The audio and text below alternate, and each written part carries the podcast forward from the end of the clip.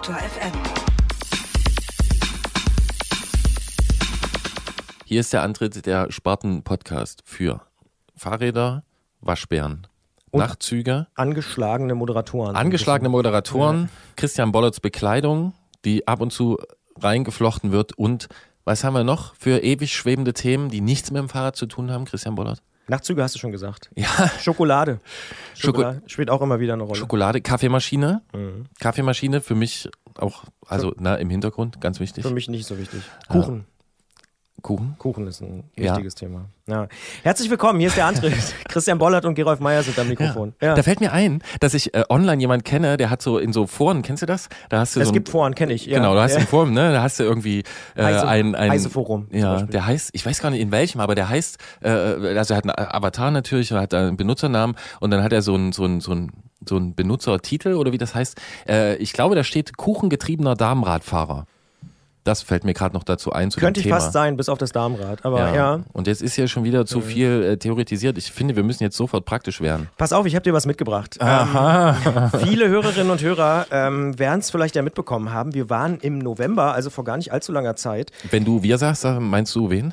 äh, wir von Detektor FM, Ja. also zum Beispiel Anja Bolle, ich ihr, war da. Ihr von, Ja. ihr von Anja Bolle? Der hier, die hier, diese Woche hat sie hier moderiert und vor wenigen Wochen hat sie uns geholfen, beim Antritt äh, in Dortmund mit dabei zu sein und hat äh, geholfen, die Live-Ausgabe vom Antritt durchzusetzen. Ich meinte ging's- wegen Bolle, verstehst du? Aber Ach so. Ja, Das hast du wahrscheinlich auch schon mal. Ja, nee. Ja, habe ich natürlich schon häufiger mal gehört. Hat aber tatsächlich keine äh, gesellschaftsrechtlichen und familiären äh, Zusammenhänge. Aber es ging um Lastenräder und bei der Diskussion über Lastenräder, die wir gleich noch äh, ein bisschen genauer erklären werden, ging es auch um die Schokofahrt, die du ja hier in diese Sendung gehoben hast, weil du gesagt hast, hier, das ist eigentlich eine gute Sache. Und jetzt, pass auf, hier ist Schokolade für dich. Haben sie dir mitgebracht. Haben Oh, sie extra danke. gesagt, das ist für Gerolf. Super. Äh, die könnt ihr mal in, der- im Podcast essen. Können wir jetzt mal Ja, machen. Mach die doch mal ist- auf. Ich, ma, ich mach die auf. Sei doch nicht so Da fällt mir zurückhaltend. ein, Und wir haben ja auch noch so Aufkleber. Aufkleber sieht man im Podcast ja relativ schlecht, Der sieht super aus. Critical Mass Wuppertal zum Beispiel. Ja, Ne, ja. haben wir bekommen. Ja. Wuppertal Fahrradstadt. Oh, hier, guck mal. Hm, Fight for your right. Die ist mit dem Lastenrad, wobei man sagen würde, die, die, die Last Miles, de, also jetzt von Dortmund bis hier wahrscheinlich nicht mit dem Lastenrad, oder? Nee, aber. Mit dem klapprigen roten Golf oder was? Nein, den gibt's nicht mehr, den gibt's schon lange nicht mehr. Also du spielst auf mein altes Auto an, was ich mal hatte. Ich habe doch schon seit Jahren gar kein Auto mehr. Seitdem Ja, wir aber ich dachte, das wäre das Senderauto mal gewesen. ja, es war auch das Senderauto, ja, ja. Wir müssen uns hier mal ein bisschen. Nein, ich bin mit dem äh, Zug gefahren, mit dem ICE. Ah, doch mit dem Zug dahin? Ja, ja. Gut. Bin mit dem Zug und Anja kam auch mit dem Zug aus Köln. Ja. Ich, wir müssen jetzt erstmal diese Schokolade essen, liebe Wir müssen jetzt reinbeißen. Ja. Mm, sehr gut. Wirklich sehr gut. Sehr hoher Kakaoanteil. Und es steht auch drauf, Äh, Ich würde schätzen, 75 Prozent. 70 hätte ich jetzt geschätzt. Ja, das ist nicht schlecht. Das ist gut für die Verdauung, habe ich gehört. Mhm. Mm. Toll. Also nochmal vielen Dank. Super, vielen Dank. Man soll ja immer mit vollem Mund auch reden, gerade im Podcast. Mm, klingt Das auch ist super. Ich habe auch, Oh. wir haben ja schon mal Thema Lastenrad ne, mit Jürgen Gebritz Gerbiher. Ich hoffe, ich habe es richtig ausgesprochen. Mhm. Ja. Äh, Co-Autor mit Erik Poschamika, das Lastenradbuch Cargo Bike Boom. Ich würde noch ein Stück Der nehmen. hat mir, der hat mir Ja, auch ich schon mal dir- was ich mitgebracht. hör dir ja trotzdem Gott. zu, aber das ist also hier so, wie man das kennt. Mhm. Ende November beziehungsweise Anfang Dezember Wir haben schon überall Dezember. diese Weihnachts, ja ich weiß, aber Ja. Ende November geht das ja los mit diesen Firmenweihnachtsfeiern und hast du nicht gesehen und so Mm, alles so ein bisschen. Lecker. Mm. Ich hatte die ganze Woche auch so viel Kuchen, kannst du dir gar nicht vorstellen. Wir haben ja einen Kuchen bekommen, der sah aus wie eine Vinylplatte. Habe ich gestern gesehen. Mit Such Great Heights, das dürfte dir auch gut gefallen. Stand drauf. Mm, Ja, das habe ich gesehen. Das war der erste Song, der jemals bei Detektor gespielt wurde. Mhm. An dieser Stelle Gratulation, Christian Boller. Zehn Jahre ist dein Radio jetzt alt. Danke. Ähm, ähm, du bekommst solche Torten.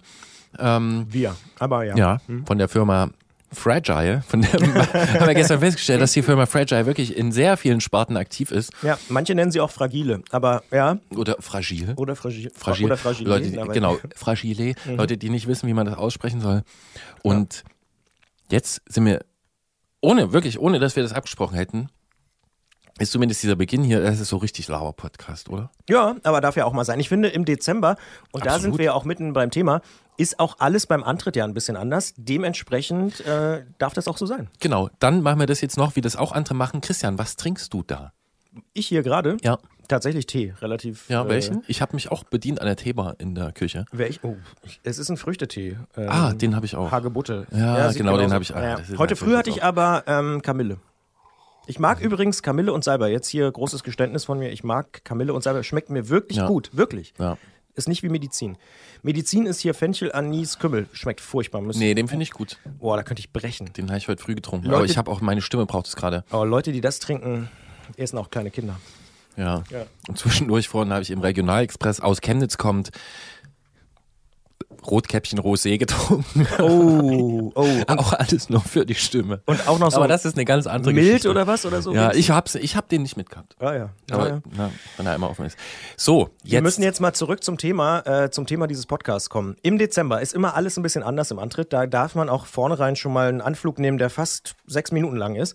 Und dann zum Thema kommen. Äh, die letzten Jahre haben wir da verschiedene Sachen gemacht. Wir haben zum Beispiel über Klima geredet. Hat mir auch neulich erst jemand gesagt, dass er das total gut fand. Wir haben mit Holger Klein über seine Fahrradleidenschaft geredet. Was haben wir noch gemacht? Wir haben über Literatur geredet. Stimmt, mit, ähm, ich erinnere mich. Mhm. Lydia Herms, die beim, äh, bei Deutschlandfunk Nova, äh, das, ich glaube, das perfekte Buch heißt es. Kann Unter sein. anderem und noch viele andere äh, Buchgeschichten macht. Und wir haben äh, mit Bertram Weißhaar über das äh, Spazierengehen gesprochen.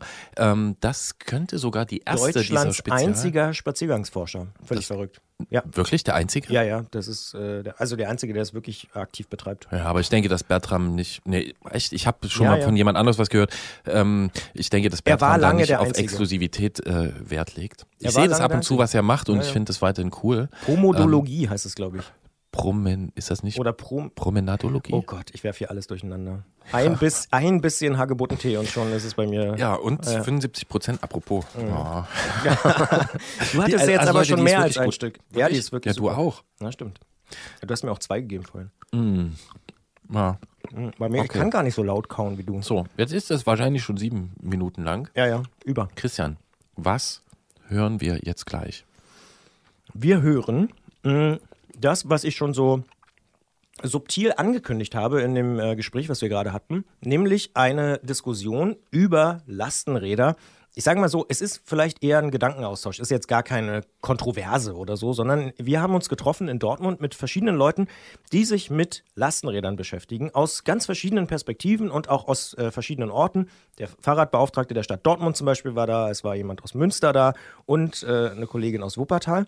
Und mit den dreien habe ich über eine Stunde lang, eine ganze Weile, ich glaube 90 Minuten sogar am Ende, ähm, über Lastenräder, über Vorteile, Nachteile und aber natürlich auch über die Anpassung äh, gesprochen, die, die da nöt notwendig ist, beispielsweise in Städten, was so Infrastruktur angeht und so. Und diese gesamte Diskussion, die kann man jetzt hier hören, wenn man den Podcast hört. Und jetzt ganz kurz noch, weil das ja äh, so ein bisschen außerhalb unseres üblichen äh, Sendungspodcast-Konzepts äh, liegt. Warum habt ihr das so gemacht? Naja, wir haben uns ja dieses Jahr zum 10. Geburtstag, den du auch schon angesprochen hast, vielen Dank nochmal für die Gratulation an dieser Stelle, ähm, überlegt, dass es vielleicht ganz cool sein kann, wenn wir mit den Podcasts, wo wir besonders oft gehört werden, und dazu gehört der Antritt nun, ähm, einfach mal rausgehen zu den Menschen, zu den Hörerinnen und Hörern. Und genau das haben wir mit dem Antritt getan, sind nach Dortmund, wo uns kein Schwein kannte, glaube ich, äh, oder eben doch, also es sind ja Leute gekommen, äh, sind nach Dortmund gegangen, haben gesagt, hier, hallo, äh, wir kommen vorbei, wir machen eine Live-Podcast-Folge, man kann live mit dabei sein, auf der Bühne sozusagen. Und ähm, für mich war das wirklich ein toller Abend, ein fantastischer Abend. Äh, ich bin nachher noch auf dem Lastenrad nach Hause gefahren worden zum Bahnhof. Das war fast schon abenteuerlich. Es war ein bisschen kalt auf dem Lastenrad vorne drin, aber äh, es war echt cool. Ich habe das Foto gesehen. Ähm, ich konnte ja nicht mitfahren. So, aber da habe ich dann gesagt, Leider, dann ja. habe ich gemerkt, so, okay, Christian ist in guten Händen, das hat funktioniert. Ich konnte leider nicht mitfahren, weil es unter der Woche war ähm, und so in meiner regulären Arbeit, also ich hätte das ähm, einfach nicht geschafft, weil Dortmund ist ein Stück weit weg. Deswegen habt ihr das so gemacht. Und bevor wir jetzt das hier vorneweg noch länger ausdehnen, Wir sind schon über zehn Minuten. Eieiei. Christian, dann müssen wir jetzt schnell da rein. Ich habe es ähm, geschnitten, ich habe es mir angehört. Ähm, wir sprechen danach drüber und jetzt erstmal viel Spaß mit Antritt live Live on Tape. on Tape in Dortmund.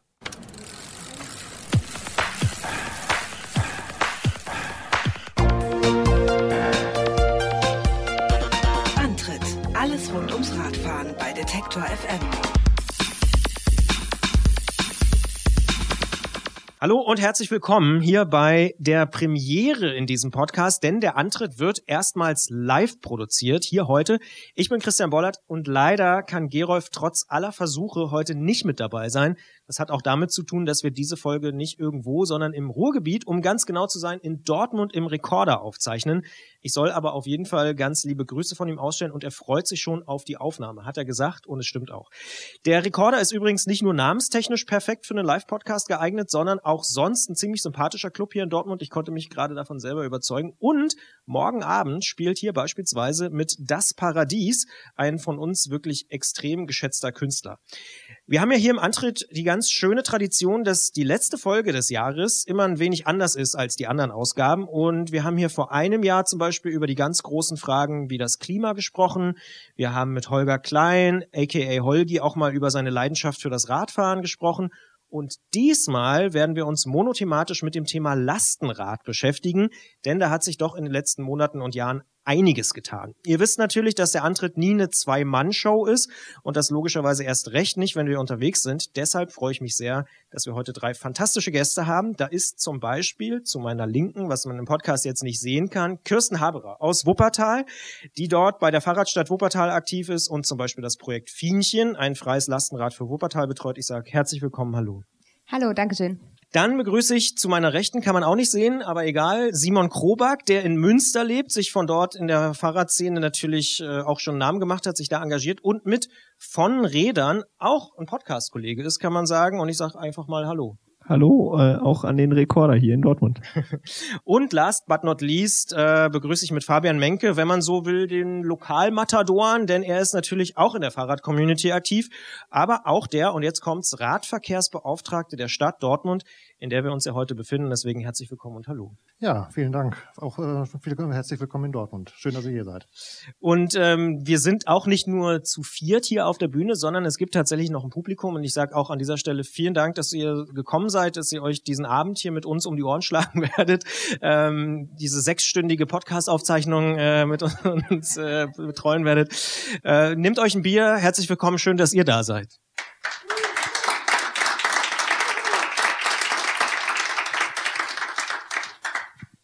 Und bevor wir gleich direkt mit dem Thema einsteigen, hören wir hier im Podcast doch einfach mal einen Song von dem von mir eben schon so hochgelobten Florian Sievers, aka Das Paradies, nämlich Goldene Zukunft. Auch wenn es scheußlich klingt, ich sehe eine, dass die Zeiten rosig sind. Ich sehe eine,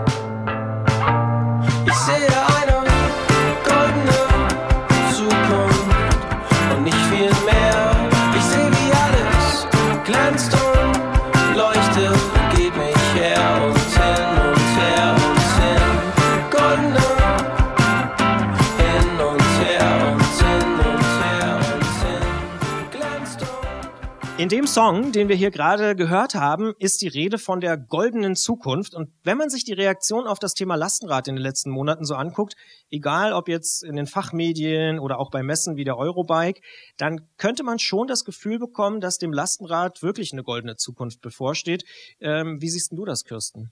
Ähm, steht nicht nur eine Zukunft bevor, es ist mittendrin, würde ich fast behaupten, ähm, weil es läuft schon seit ein paar Jahren gerade die freien Lastenräder, die wir vielfach haben in ganz Deutschland. Da gibt's ja auch Vernetzungen und also in Wuppertal haben wir das Fienchen äh, vor drei, dreieinhalb Jahren an den Start gebracht und hatten im ersten Jahr schon eine Auslastung von über 90 Prozent. Also von daher, das, man hat denen das Angebot gemacht und die haben eigentlich danach gegriffen, weil die es haben wollten. Wie seht ihr das, Simon? Ich würde mich dem anschließen. Also äh, gerade ja jetzt in den letzten ein, zwei Jahren ähm, merkt man das vor allen Dingen ähm, auch ja tatsächlich im Stadtbild ähm, sehr, dass ja immer mehr Lastenräder auf verschiedensten Modelle eben unterwegs sind und äh, vor allen Dingen in den Städten, die äh, das Ganze kommunal fördern, ähm, dass das auch immer noch mal einen richtigen Push gibt und dann wirklich da massiv mehr Räder auf der Straße sind. Stichwort kommunale Förderung. Fabian, ähm, wie siehst du das? Also ist das Lastenrad wirklich so ein Ding, was jetzt schon in der goldenen Zukunft angekommen ist? es ist auf dem besten Weg dahin, auf jeden Fall. Ähm, in Dortmund gibt es jetzt kommunal keine Förderung, aber dafür gibt es hier vom Land NRW halt die entsprechende Förderung, beziehungsweise auch von Bundesebene. So gesehen äh, läuft das auf der Ebene auch ganz gut. Man sieht auch in Dortmund äh, ganz konkret, dass äh, deutlich mehr Räder in dieser Art auf der Straße sind. Es sind dieses Jahr auch extrem deutlich mehr geworden. Also wir sind mittendrin im Wandel auf jeden Fall. Und wenn ich mich nicht verzählt habe, also hier auf der Bühne stehen alleine zwei, aber draußen sind oben sind nochmal zwei, wenn ich mich nicht komplett verzählt habe. Und unten ist nochmal eins. Also fünf, sechs Räder sind auf jeden Fall alleine jetzt hier heute Abend schon. Also das ist schon äh, erstaunlich. Ich glaube, so viel Lastenräder auf einen Schlag ohne in der Lastenradfabrik zu sein, habe ich äh, selten gesehen, ehrlich gesagt. Ähm, aber vielleicht fangen wir mal wirklich ganz vorne an. Ähm, mir ist nämlich auch aufgefallen, dass man die Dinger, egal in welcher Stadt man so unterwegs ist, jetzt häufiger sieht, verschiedene Einsatzmöglichkeiten. Aber für was sind so Lastenräder eigentlich geeignet? Ich fange einfach mal an. Ähm, die äh, sind eigentlich für alles geeignet. Äh, man muss halt genau, immer genau gucken, was man genau, was man machen möchte, welchen Wegezweck, welchen Transportzweck man hat und äh, danach im Zweifel auch das äh, für seine Bedürfnisse individuelle Rad aussuchen. Aber grundsätzlich, äh, also ich nutze es auf Alltagswegen zum Beispiel. Ich muss auch gar nicht immer eine Ladung dabei haben. Also ein Auto fährt ja auch nicht mal voll beladen durch die Gegend, sondern man hat die volle Flexibilität. Das ist das Schöne. Man hat eigentlich wie beim Auto immer einen Kofferraum dabei und kann jederzeit äh, Sachen aufladen oder jemanden mitnehmen oder äh, mal eben den Einkauf mitnehmen oder was auch immer. Also es ist, äh, es gibt eigentlich keine Grenzen. Auch ähm, Umzüge oder wenn man jetzt in die Logistikbranche guckt, auch Paketzustellungen, auch das sind ja alles Sachen, die da möglich sind. Aber es sind halt sehr spezielle Sachen, wo man sehr individuell dann auch äh, gucken muss, welches Modell am Ende das passende für den Einsatzzweck ist. Das ist ja auch so ein, also wenn wir mal ein bisschen tiefer reingehen, ein Traum ist ja, dass es vielleicht deutlich weniger LKWs deswegen tatsächlich gibt. Also ist das realistisch, dass der Rewe um die Ecke jetzt irgendwie mit einem Lastenrad beliefert wird? Belieferung sicherlich nicht, weil dafür sind die Mengen dann einfach zu groß. Aber wenn es zum Beispiel darum geht, äh, dass der äh, Supermarkt ausliefert an Kunden, also an die Endverbraucher, dann macht das, eher- kann das wiederum Sinn machen. Da gibt es auch einige Beispiele schon. Ähm, Ich weiß zumindest, dass irgendwelche Bioläden auch hier in Dortmund das schon machen. Äh, So gesehen, ähm, auf dem Weg auf jeden Fall. Nur die Anlieferung ist da, glaube ich, eher noch kritisch zu sehen, weil es einfach die von Mengen her dann äh, nicht zu transportieren ist. Ja, Stichwort Lieferung, also das eigene, das so, sowohl Bauhaus als auch Ikea haben mittlerweile Lastenräder nämlich im Programm, die man sich ausleihen kann. Also auch bei andere Baumärkte, die es gibt. Ja. Entschuldigung, das sind die Beispiele, die ich jetzt kannte. Ähm, das ist halt da auch so der Fall. Also man kann sich ja bei Ikea zum Beispiel auch einen Anhänger oder so leihen, wenn man einen Einkauf getätigt hat, aber man kann sich eben auch ein Lastenrad leihen. Und ich glaube, gerade halt für kleine Einkäufe oder wenn es nicht weit weg geht, ist das halt ideal zum Beispiel. Und das ist genau das, was auf diesen Biomarkt halt abzielt. Ich brauche halt für die meisten Wege eben kein Auto unbedingt und kann das auch auf dem Wege regeln. Und da sind wir auch schon bei dem Punkt, auch nicht jeder braucht ein eigenes Lastenrad unbedingt, sondern da ist auch das Sharing eben das Wichtige, weil auch das Lastenrad wird nicht unbedingt im Alltag jeden Tag benötigt. vor allen Dingen auch, was, was Fabian gerade ansprach, so diese berühmte letzte Meile, ähm, eben äh, ja nicht nur im Pendelverkehr multimodal unterwegs sein und dann, äh, was weiß ich, Park and Ride oder Bike and Ride zu machen, sondern eben auch tatsächlich dann bei den Sachen, wo man tatsächlich was transportieren muss äh, und sei es dann eben auch, wenn man ein bisschen in die Logistikbranche geht, ähm, die ganzen Paketzusteller ähm, stellen inzwischen in diversen Projekten ihre Lieferung mit Mikrohubs um, dass halt nur noch ein großer LKW irgendwo einen Container abstellt und im Umkreis von fünf Kilometern wird dann der Rest halt eben mit einem Lastenrad gemacht und das ist eben das, was dann vor allen Dingen den Verkehr entlastet. Ich verrate ja wahrscheinlich kein Geheimnis, wenn ich äh, sage, dass wir natürlich im Vorfeld auch schon mal telefoniert haben. Und da äh, ist mir ein Gedanke hängen geblieben äh, von dir, Kirsten. Äh, du hast nämlich gesagt, dass ähm, das Lastenrad vielleicht eigentlich genau perfekt dafür geeignet ist, das Zweitauto zu ersetzen. Und da ist mir so als, ich meine, ne, wir sind jetzt hier irgendwie im Fahrradpodcast, wir haben ganz viele haben gar kein Auto mehr irgendwie. Also Gerolf und ich zum Beispiel haben gar keins. Ich vermute mal, ihr habt auch wenig bis keins, genau. Ja. Ihr habt kein Auto. Ko kollektives Kopfschütteln. Kollektives Kopfschütteln. ähm, aber ich fand die Idee trotzdem bestechend, weil ich mich selber so ein bisschen ertappt gefühlt habe und dachte, ah ja, man braucht ja gar kein Auto mehr. Aber es gibt ja immer noch, der, der Normalfall ist ja noch das Zweitauto. Ja, und ich finde halt erstmal, ein Auto ist auch völlig legitim, je nachdem, wo man wohnt, was man vorhat, wenn man Kinder hat, ist auch völlig nachvollziehbar. Das möchte ich auch gar nicht weghaben unbedingt ähm, oder nicht an erster Stelle. Ähm, aber dieses Zweitauto, ich habe halt viele mittlerweile erlebt, die sich dafür halt ein Lastenrad angeschafft haben, weil meistens ist das Zweitauto nur dafür da, damit einer von beiden der Familie vielleicht das Kind in die Kita bringen kann, zur Schule bringen kann, einkaufen kann. Und gerade das sind die Wege, wofür kein Auto benötigt wird. Und ich denke mal, das sollte das erste Ziel sein, dass man eben diese Zweit- oder Drittautos teilweise pro Haushalt reduziert, weil dadurch wird halt automatisch der Verkehr halt reduziert. Ja, also ich würde mich dem auch anschließen, dass, äh, also eigentlich blöd, dass wir uns jetzt immer einig sind. Aber äh, Das, ja, kann, also das kann sich ja noch ändern. in, im Prinzip geht das geht das halt genau in die Richtung. Also das ist, glaube ich, auch in in der in der Größen äh, in der in der breiten Öffentlichkeit halt so dieses ähm, wenn man mit dem Thema um die Ecke kommt, dann befürchten die Leute immer, man möchte deren komplette Fuhrpark von heute auf morgen verschrotten. Und äh, ich glaube, das ist keine gute Argumentationsgrundlage, Leute von irgendwas zu überzeugen. Wenn man halt sagt, so hier, ähm, probier das doch erstmal aus, äh, vielleicht ne, nicht mehr jede Fahrt mit dem äh, Auto zu machen und einfach mal äh, Getränke oder den Einkauf oder die Fahrt zum Baumarkt oder das Kind zur Kita, zur Schule, ähm, probier das doch einfach mal aus, weil das ist die Erfahrung, die ich äh, oder ich glaube, wir äh, bisher immer gemacht haben, ist, dass wenn die Leute einmal da drauf gesessen haben und dann merken die, verdammt, das geht ja sogar und das ist gar nicht mal so unkomfortabel, am Stau vorbeizufahren. Und das ist halt der Punkt, wo man dann die Leute hat und das ist dann vielleicht auch eher so, ja gut, dann fahre ich halt nicht mehr so häufig mit meinem Zweitwagen und irgendwann steht er nur noch rum und irgendwann schaffe ich ihn ganz ab. Und ich glaube, das ist halt immer so der Anstoß zum Wandel und der Knackpunkt ist halt eben den Leuten die Möglichkeit zu geben, es auszuprobieren. Warum ist das der Knackpunkt? Weil man, glaube ich, wenn man da bisher noch gar keine Berührungspunkte zu hatte, vor allen Dingen die komplett gar nicht Radfahrenden, dann erstmal sehen, boah, das ist ein riesig großes Gefährt, das wiegt bestimmt eine Tonne und äh, fährt sich wie ein Panzer. Ähm, und das ist halt eben diese Hemmschwelle, die man überwinden muss. Und das ist eben nicht der Fall. Also es gibt Räder, die sind so, aber die sind dann auch nicht für den privaten Hausgebrauch gedacht. Ähm, aber die allermeisten Räder, vor allen Dingen einspurige Lastenräder, also die mit zwei Rädern fahren, entweder vorne oder hinten eine Ladefläche haben, die fahren sich halt von der Dynamik her wie ein normales Fahrrad. Da muss man sich ein bisschen dran gewöhnen, aber dann ist es relativ normal zum normalen Fahrradfahren. Und wenn man das halt einmal begriffen hat, dann ist der Weg zum, ich versuch's jetzt mal mit dem Einkauf und dann mache ich erst eine Kiste Wasser, dann zwei, dann vier, dann fahre ich zwei Kinder zur Kita und so. Also da, dann kommt man eben auf Ideen, weil man merkt, dass es klappt. Du hast äh, auch im Vorgespräch zu mir gesagt, man braucht eigentlich nur 200 Meter, dann hat man ein Lastenrad verstanden. Ja, also kommt vielleicht aufs Modell noch an, ähm, aber so von, vom Prinzip her schon.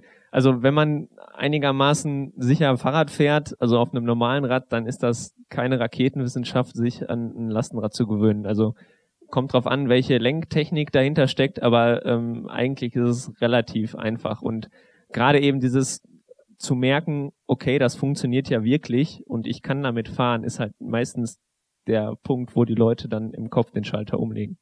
Klappt aber auch nur im Flachland. Also man muss auch nochmal dazu sagen, muss man ein bisschen entscheiden, wenn man am Berg halt wohnt und da nochmal anfährt, mit Last anfährt, das ist auch nochmal was, wo man, man arbeiten muss. Und dann, aber auch da gibt's halt die Möglichkeiten. Dann hat man vielleicht ein Lastenrad mit E-Unterstützung und dann schafft man auch das. Aber da muss man sich nochmal einfach nochmal anders dran gewöhnen. Vielleicht noch kurzer Hinweis, wenn, wenn jetzt jemand von den Hörerinnen und Hörern hier das ausprobieren will, dann ähm, versucht das vielleicht auf einem leeren Parkplatz äh, ohne Verkehr, wo es einigermaßen flach ist. Man muss ja nicht direkt mit äh, der viel befahrenen Straße berghoch mit Last anfangen. Ich habe auch mit Schiebehilfe. Also es war einer hinter mir und hat mich festgehalten, wie als Fünfjähriger, als ich Fahrradfahren gelernt habe. Also auch das muss einem nicht peinlich sein. Das ist halt erstmal ungewohnt. Man macht halt viele Fehler einfach, indem man verkrampft. Das hat nichts damit zu tun, dass es schwieriger ist zu fahren. Was ist denn daran so schwierig gewesen am Anfang? Man sieht halt, also bei dem Rad, was ich ja gefahren bin, ein sehr langer Radstand nach vorne. Man guckt halt auf das Vorderrad und es ist halt viel weiter weg und dann fängt man an zu verkrampfen im Oberkörper, hält den Lenker fest und dann fängt man halt an zu wackeln. Das ist völlig unbegründet. Man kann damit auch freihändig theoretisch fahren. Äh, Aber das ist halt am Anfang. Ich, ja, ich, äh, ich übe fleißig. Nee, man muss sich halt einfach dran gewöhnen, dass man nicht auf das Vorderrad schaut, dass man gar nicht daran, man denkt zu viel drüber nach. Im Normalfall tun das die Leute und das tun meistens auch Frauen mehr, muss man auch dazu sagen. Die denken, sowieso häufiger die nach. denken sehr häufig sehr viel nach über alles, was vielleicht passieren kann und dadurch verkrampft man halt und dann passiert das halt. Wenn man so verkrampft wird auf einem normalen Rad, wird genau das Gleiche passieren. Also auch wenn man schon mal das erste Mal Rennrad fährt, kennt man das auch. Ein anderer Lenker, andere Pedalen, andere Haltung. Das ist alles exakt das Gleiche, was man dadurch lebt und man denkt halt einfach, es ist schwieriger und das muss man einem nehmen und das muss man üben. Mit Hilfestellung erstmal. Ich habe letztens auch erstmal wieder eine Freundin über die Nordbahntrasse entlang geschoben, Meter um Meter und irgendwann ging es halt. Jetzt ist es in Wuppertal ja tatsächlich äh, ein bisschen bergiger als jetzt, weiß ich nicht, in Münster vermutlich. Ähm, aber führen wir hier vielleicht auch eine, ich sag mal, urbane Scheindebatte oder taugt das Lastenrad beispielsweise auch auf dem Plattenland irgendwo in Niedersachsen, weiß ich nicht, zwischen Delmenhorst und Bremen oder so? Also ich habe äh, im Vorfeld, weil ich habe mich auch informiert, ähm, mit Oliver Weinrich gesprochen. Ähm, der ist äh, Regionalkoordinator von dem Förderprojekt bzw. Forschungsprojekt Ich entlaste Städte ähm, in Südwestdeutschland und der sitzt ähm, auf dem Hotzenwald, wie er immer so schön schreibt bei Twitter. Ähm, also das ist südlicher Schwarzwald und er würde das auch als ländliche Region bezeichnen. Und ähm, Ich auch. Genau. Und da ist es sogar auch noch bergig. Und äh, der hat mir gesagt, dass das ähm, keine Diskussion von Stadt oder Land ist, wenn man denn den Mut hat, mal was auszuprobieren. Also es ist halt auch, wie Fabian vorhin schon gesagt hat, es gibt halt nicht das perfekte Lastenrad, sondern immer nur das richtige Rad für den entsprechenden Zweck. Und ähm, wenn man sich halt damit beschäftigt und sagt, ich probiere das jetzt einfach mal aus, ähm, dass es eben auch für solche Regionen, die eben, wo, also wo längere Strecken zu überwältigen sind und wo es eben auch hoch und runter geht, der Markt ist inzwischen so breit, dass es eben auch die entsprechenden Räder dafür gibt. Und wenn man sich selber quasi ähm, ja die Chance gibt, das auszuprobieren, dann würde man da auch was finden. Beim Rennrad oder überhaupt auch bei vielen anderen Fahrrädern ist ja dieses ganze Thema E-Bike ziemlich, weiß ich nicht, äh, emotional besetzt, sagen wir es mal so. Aber in dem Fall äh, höre ich da so auch bei euch raus, seid ihr da ziemlich pragmatisch, oder? Weil auf dem Land kann ich mir vorstellen, bei 20 Kilometern oder so geht's nur noch mit E, oder? Also Ja, und vor allem macht das einfacher. Also die Strecken werden erschließbarer. Ich mache mir nicht Gedanken darüber, komme ich vielleicht verschwitzt an, schaffe ich das, schaffe ich den Weg noch zurück. Das sind ja oft Gedanken, die einen verfolgen. Gerade wenn ich jetzt vielleicht auch einen größeren Einkauf tätige, dann habe ich vielleicht vier Kästen drauf und dann immer vorher zu überlegen, ah, hm, ist das möglich? Ja, und mit E hat man halt, weiß man sicher, das schaffe ich locker. Und auch da glaube ich gerade, dass es vielen diese Anfangshemmung einfach nimmt, weil es sowohl am Berg das Anfahren, das Anfahren an der Ampel wird einfacher, weil man schneller stabil ist, weil man schneller auf Tempo kommt zum Beispiel. Das macht in vielen Momenten das ähm, einfacher. Also ich habe beides. Ich habe ein Lastenrad mit E und eins ohne E, damit ich für jeden Zweck das richtige Rad habe. klingt sehr undogmatisch. Wie, wie ist es denn in Dortmund? Also fördert die Stadt, also wir haben schon gehört, ein reines Förderprogramm gibt's nicht, aber beschäftigt ihr euch oder du dich als Radverkehrsbeauftragter konkret mit dem Thema Lastenrad auch? Also ich persönlich auf der Arbeitsebene aktiv jetzt nicht. Also ich lebe es halt privat. Ich äh, mache es auch in, an verschiedenen Stellen ehrenamtlich ganz viel. Auch freie Lastenradinitiative und solche Sachen, Lastenradrennen und so weiter und so weiter. Brauche, kommen wir bestimmt noch zu, aber ähm, geht jetzt um was anderes. Ähm, die Stadt selber ähm, hat ähm, seit, ich weiß jetzt nicht genau wie vielen Jahren, ein Netzwerk äh, gegründet, vor vielen Jahren ein Netzwerk gegründet, Cargo Bike Dortmund, das ist von der Wirtschaftsförderung initiiert. Ähm, ja, da geht's aber primär darum, dir quasi äh, irgendwelche Betriebe mit Lastenrädern äh, zu bestücken, beziehungsweise denen den Zugang zu ermöglichen. Ähm, über Erfolg oder Misserfolg ähm, kann man sich jetzt streiten. Es ist äh, sehr viel ist da noch nicht draus hervorgegangen, außer dass es da halt regelmäßige Netzwerktreffen gibt, was auch wichtig ist, um das Thema einfach zu, zu, zu, zu zeigen und auch die Facettenvielfalt zu zeigen. Aber ähm, ich weiß jetzt nicht, ob dadurch aktiv äh, Unternehmen äh, jetzt ein Lastenrad an, angeschafft haben, das weiß ich nicht. Ansonsten, äh, die Stadt Dortmund selber hat vor, oh, das ist jetzt glaube ich sieben oder acht Jahren, äh, sieben oder acht Jahre schon her, damals äh, eine kurze Initiative gehabt, also eine kleine Initiative gehabt, wo äh, die Stadt selbst eins angeschafft hat und auch an verschiedenen verschiedenen Initi- Initiativen eins zur Verfügung gestellt hat. Äh, also über einen, äh, einen, Dritten, einen Dritten, der da quasi die Räder äh, gesponsert hat damals und äh, die ähm, sind auch alle noch im Einsatz und ähm, ja, man hatte sich damals erhofft, dass da ein bisschen mehr draus äh, entsteht, glaube ich, aber es wurde dann halt auch von Seiten der Stadt nicht weiter verfolgt, so richtig. Ähm, meine, meine Aktie, Aktivität in dem Zusammenhang ist momentan eher so, dass ich versuche, die städtische äh, Mobilität so ein bisschen, ähm, also die, die, die Mobilität der Stadtverwaltung da so ein bisschen auch hinzubringen. Äh, wir haben unter anderem auch an dem Lastenradtest, der jetzt gerade schon erwähnt wurde, äh, auch teilgenommen. Das war sehr erfolgreich. Die Resonanz war großartig. Also die Kolleginnen und Kollegen, die das ausprobiert haben, äh, in dem Fall bei mir im Tiefbauamt, das waren insgesamt, ähm, haben 25 an der Schulung quasi teilgenommen. Also die haben von mir eine Einführung gekriegt, um zu wissen, wie es funktioniert. Und die haben das dann auch über die insgesamt drei Monate, wurde das sehr intensiv genutzt. Wir haben, glaube ich, in der ganzen Zeit irgendwie 1500 Kilometer damit gemacht, was jetzt nicht super viel ist, aber in Ordnung, ganz ordentlich schon. Ähm, und ich hatte gehofft, dass das auch so ein Anstoß ist, dass wir dann äh, auf Verwaltungsebene welche anschaffen.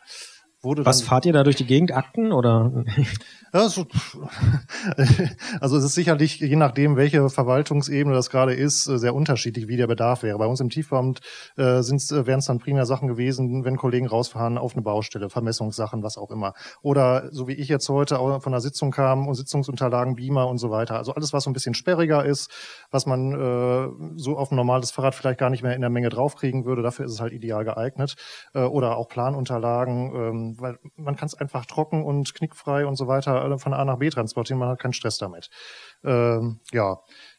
Was so, so ein bisschen, wo das Ganze momentan ein bisschen ausgebremst wurde, ist halt einfach der Punkt, dass ähm, die städtische Mobilität äh, quasi, also die, die Fahrzeugflotte, jetzt gerade umgestellt wird von Verbrennerfahrzeugen auf Elektrofahrzeuge, aber das Thema Fahrrad da noch keine Rolle spielt. Ich habe da versucht reinzukommen, es wurde erstmal gesagt, nee, das ist jetzt erstmal Priorität, erstmal die ganzen Verbrennerfahrzeuge weg und dann gucken wir mal weiter. Das heißt, ich hoffe jetzt, dass wir irgendwie im nächsten Jahr das Thema dann nochmal aktiv angehen können und vielleicht passiert dann auch auf städtischer Seite was.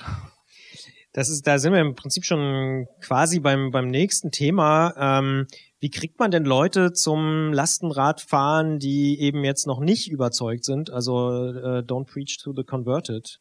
Am besten einfach Getränke einkaufen, vier Kästen Bier draufladen, da wird man von vielen angesprochen vom Getränkemarkt. Kann ich aus eigener Erfahrung Ist, da, berichten. ist dein, dein, deine Taktik, ja? Das funktioniert immer wieder. Also gerade meistens dann die Männer, die dann immer gucken, oh, und wo ist der Motor? Und wenn ich dann eben mit meinem ohne Motor unterwegs bin, ich so, nein, habe ich nicht, meine Beine oder so. Wow, das ist ja Wahnsinn. Ich hätte gar nicht gedacht, dass da so viel drauf passt. Also man muss es denen letztendlich wirklich einfach zeigen denen das anbieten, aber ich habe auch letztens oder di- dieses Jahr im Sommer eine neue Spülmaschine gekauft und war damit im Laden und habe dann die beiden Herren gefragt, ob sie mir beim Aufladen helfen können. Sie sagten, Aufladen, worauf? Ich ja, ich habe mein Lastenrad vor der Tür stehen. Und dann haben die mir halt geholfen, haben es mir auch draufgetragen, mit festgezurrt und waren völlig fasziniert. Die machen es halt sonst mit dem Transporter und haben noch gesagt, oh, sowas bräuchten wir auch. Also man muss es denen wirklich durch solche Gegebenheiten erstmal zeigen, zeigen, dass es geht, weil jemandem was zu erklären ist sehr schwierig. Und dann kommt häufig auch, oder kommt die Nachfrage und dann sage ich auch, wollen Sie es mal ausprobieren? Und manche nehmen es dann halt und ich verleihe auch mein Rad gerne an Freunde, Bekannte. Wenn ich sage, ihr habt irgendwas vor, macht es einfach mal, so wie Simon eben schon sagte, weil nur durch das Machen bekommt man ein Gefühl dafür, dass eben was geht, weil erzählen kann man denen viel. Für vieles, was wir jetzt hier auf der Bühne machen, sind wir auch nicht der Maßstab. Das ist jetzt nicht der Alltag, was wir unbedingt umsetzen, aber vieles davon kann jeder umsetzen. Und das muss man denen halt anbieten. Und ich habe damals auch so, mir wurde damals ein Rad geliehen. Ich hatte ähm, von einem Freund ein Lastenrad für zwei Wochen. Ich wollte es nicht wieder hergeben. Und dann zog bei mir das erste Lastenrad ein. Ich wollte nicht mehr darauf verzichten. Mhm. Du hast auch äh, schon erwähnt, dass bei euch in Wuppertal zum Beispiel auch Fahrradkuriere dafür Ärzte unterwegs sind, dass du einen Schreiner kennst. Also kannst du vielleicht mal so konkrete Beispiele nennen, wo es über die Bierkästen hinausgeht? Genau, also einmal haben wir einen Kurier. Obwohl es natürlich ein super Thema ist, aber ja. ja. äh, vier, vier Kästen Bier passen bei mir drauf. Eigentlich sogar noch mehr, man muss nur hochbauen, irgendwann kann ich nicht mehr drüber schauen. Egal. Ähm, ja, also wir haben Kurierservice, die haben zum Beispiel in Kronenberg, das sind über 200 Meter Höhenunterschied äh, vom Tal aus, den die regelmäßig, wo die Blutproben abholen. Das machen die halt auch mit einem E-Lastenrad in dem Fall, weil es halt eben deutlich weiter ist und deutlich mehr Höhenmeter. Das geht halt, also größere Ladungen, auch kuriermäßig innerhalb einer Stadt sind damit möglich, was man ja sonst vorher auch oft einfach nur die einfachen Briefe, die einfachen Lieferungen gemacht wurden. Ähm, Schreiner haben wir jetzt nicht in Wuppertal, aber in Düsseldorf gibt's einen und das ist auch ein ziemlich gutes Beispiel. Ich glaube, der hat mittlerweile ein drittes Lastenrad angeschafft, weil der sagt halt zum irgendwie zum Kundengespräch erstmal zu kommen, also der baut halt Möbel noch wirklich nach Aufmaß zum Kundengespräch, zum Aufmaß nehmen, da braucht man keinen Transporter. Zur Lieferung einmal, hinterher aber auch zur Reparatur oder auch zur Montage, wenn die zu zweit oder zu dritt zu einem Ort kommen. Vorher mit dem Transporter mussten sie sich gegenseitig einsammeln und einen Punkt finden und so konnten die halt getrennt voneinander auch dahin kommen. Und den größten Vorteil, den er genannt hat, der mir gar nicht so bewusst war, er hat Azubis, die sind unter 18, die haben keinen Führerschein. Ja, aber dadurch, dass er Lastenräder hat, kann er die einfach so zum Kunden schicken oder unabhängig von ihm arbeiten lassen. Und ich denke gerade in der Zeitalter, wo jetzt sich mehr Jugendliche auch darüber Gedanken machen und auch immer weniger einen Führerschein machen, ist das zukunftsträchtig, weil dann trotzdem auch im Handwerk Leute arbeiten können, die vielleicht keinen Führerschein haben, aus welchen Gründen auch immer. Ja, die Zahlen sind ja da relativ eindeutig, ne? dass immer weniger junge Leute tatsächlich einen Führerschein machen. Ähm, Simon, jetzt wohnst du in Münster und äh, wir haben es gerade schon gehört, in Dortmund gibt es keine lokale Förderung. In Münster gibt es aber sowohl die Landesförderung als auch die lokale Förderung. Ist das dann doppelt so gut? Nee, nicht ganz. Also die Landesförderung äh, trifft uns in Anführungsstrichen leider nicht, weil die Landesförderung nur die Städte betrifft, die äh, von einem Fahrverbot bedroht sind. Wuppertal zum zu Beispiel. Viel, genau. Äh, zu viel Feinstaubbelastung. Ähm, also da sind wir knapp an der Grenze, aber nicht drin. Ähm, genau, wir hatten äh, dieses Jahr eine äh, kommunale Förderung, also hat wirklich die Stadt gesagt, wir hauen da jetzt ein ordentliches Budget rein. Das waren 200.000 Euro, die waren innerhalb von, ja, ich glaube, knapp sechs Wochen weg. Also die Anträge waren ähm, ziemlich schnell gestellt und äh, so wie man es aus der Verwaltung munkeln hört, soll das Ganze auch nochmal aufgelegt werden. Und äh, genau, das war eben die, äh, ja, für, oder was ich vorhin auch schon gesagt habe, so das hat halt nochmal dafür gesorgt, dass der Push auf der Straße äh, deutlich nochmal nach vorne gegangen ist, was die Zahl der Lastenräder angeht. Und es gibt ja auch noch eine Bundesförderung, habe ich gelernt. Ja, ist richtig. Äh, Das ist eine Schwerlastförderung, wo es äh, darum geht, äh, bestimmte Ladevolumen und Kilos auf das Rad zu bringen.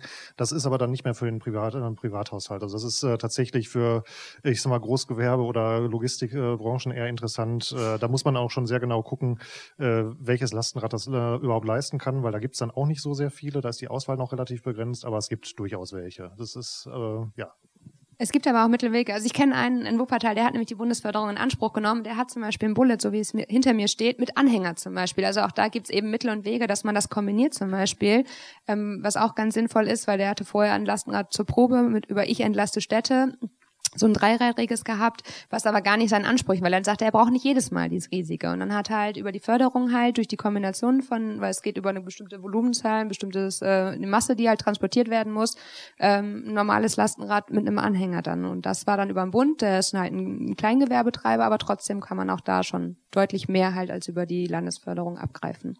Würdet ihr insgesamt sagen, dass die Förderung ausreicht und super funktioniert oder könnte es noch mehr sein? Also ähm, wir sind auch mit mit äh, unserer Initiative in Münster eben auch eng in Verbindung äh, und im Gespräch mit der Verwaltung und ich habe mich dann auch im ähm, Vorfeld, als es dann hieß, okay, wir da kommt irgendwas, dann mal erkundigt, wo es denn gut lief und wo er nicht so gut und welche äh, Hürden es da gibt. Und es gibt diverse Modelle von einstufigen Verfahren über mehrstufige Verfahren.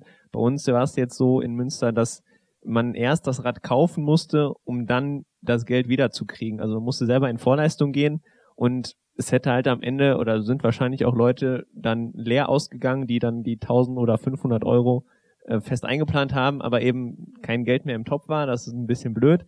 Ähm, dafür gibt's dann zweistufige Verfahren, wo ich dann einen Antrag stelle und sage, hier, das Rad möchte ich mir kaufen, dann kriege ich die Bewilligung und dann kaufe ich erst das Rad, ähm, so dass man da selber weniger Risiko hat.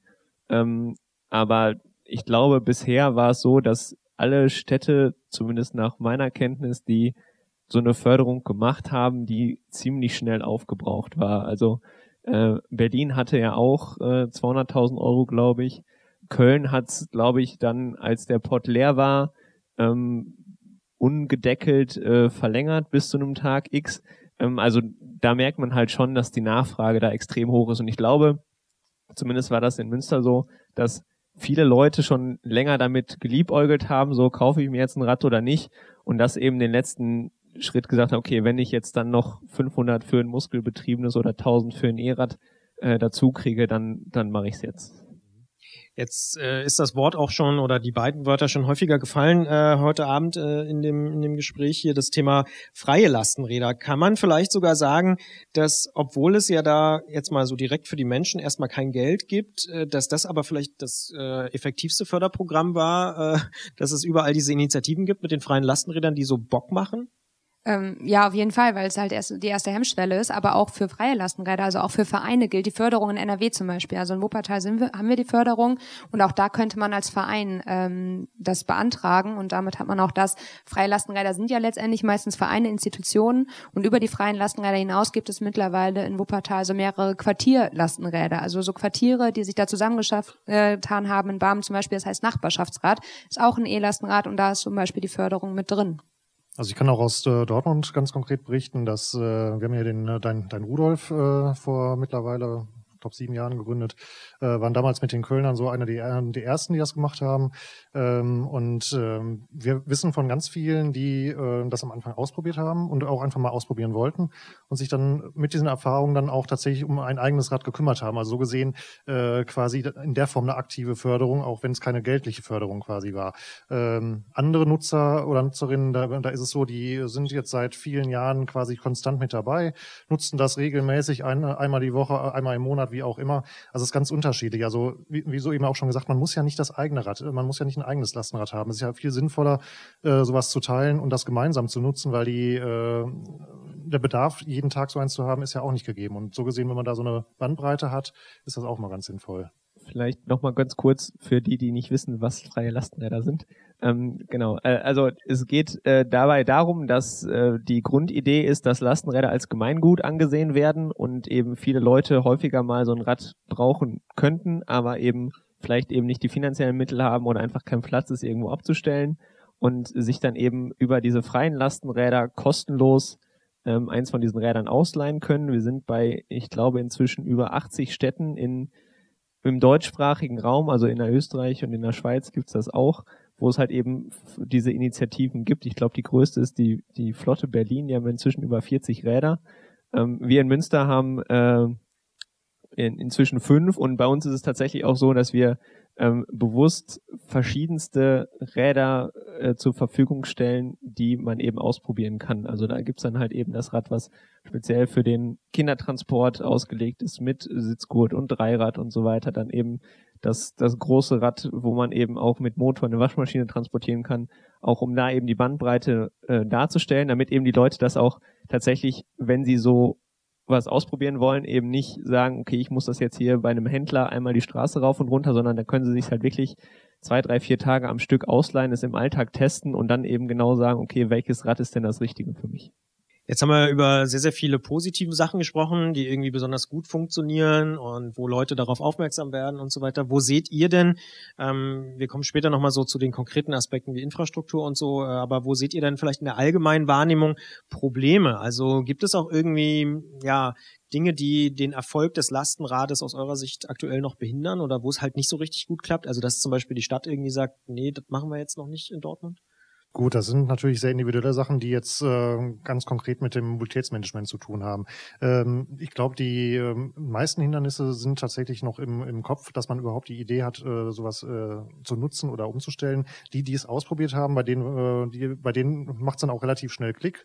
Äh, und das ist, glaube ich, das A und O, das, äh, den Zugang dazu schaffen, dass man äh, dass man, ich sag mal, das Last, äh, Thema Lastenrad irgendwie auf auf die, in, die, in die breite Masse rausträgt und auch den Zugang möglich macht. Ob das jetzt auf Messen ist, ob das bei Veranstaltungen ist, ob das äh, einfach nur ähm, beim, bei- dass man damit durch, äh, jeden Tag durch die Stadt fährt oder wie auch immer. Also ich glaube, das ist so äh, einer der Punkte.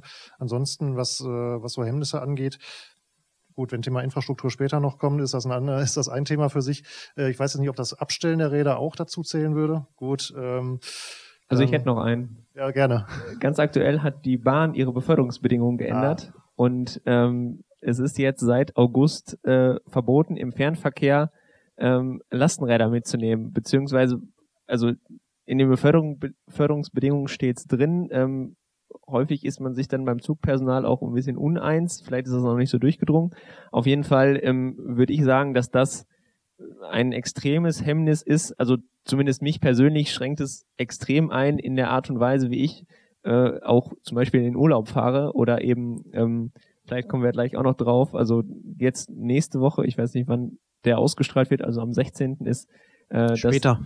Okay, dann war äh, das letzte Cargo Bike Race äh, der Saison in Berlin und äh, da würde ich halt gerne mit dem Zug hinfahren, beziehungsweise dann das Rad mitnehmen und das geht halt nicht.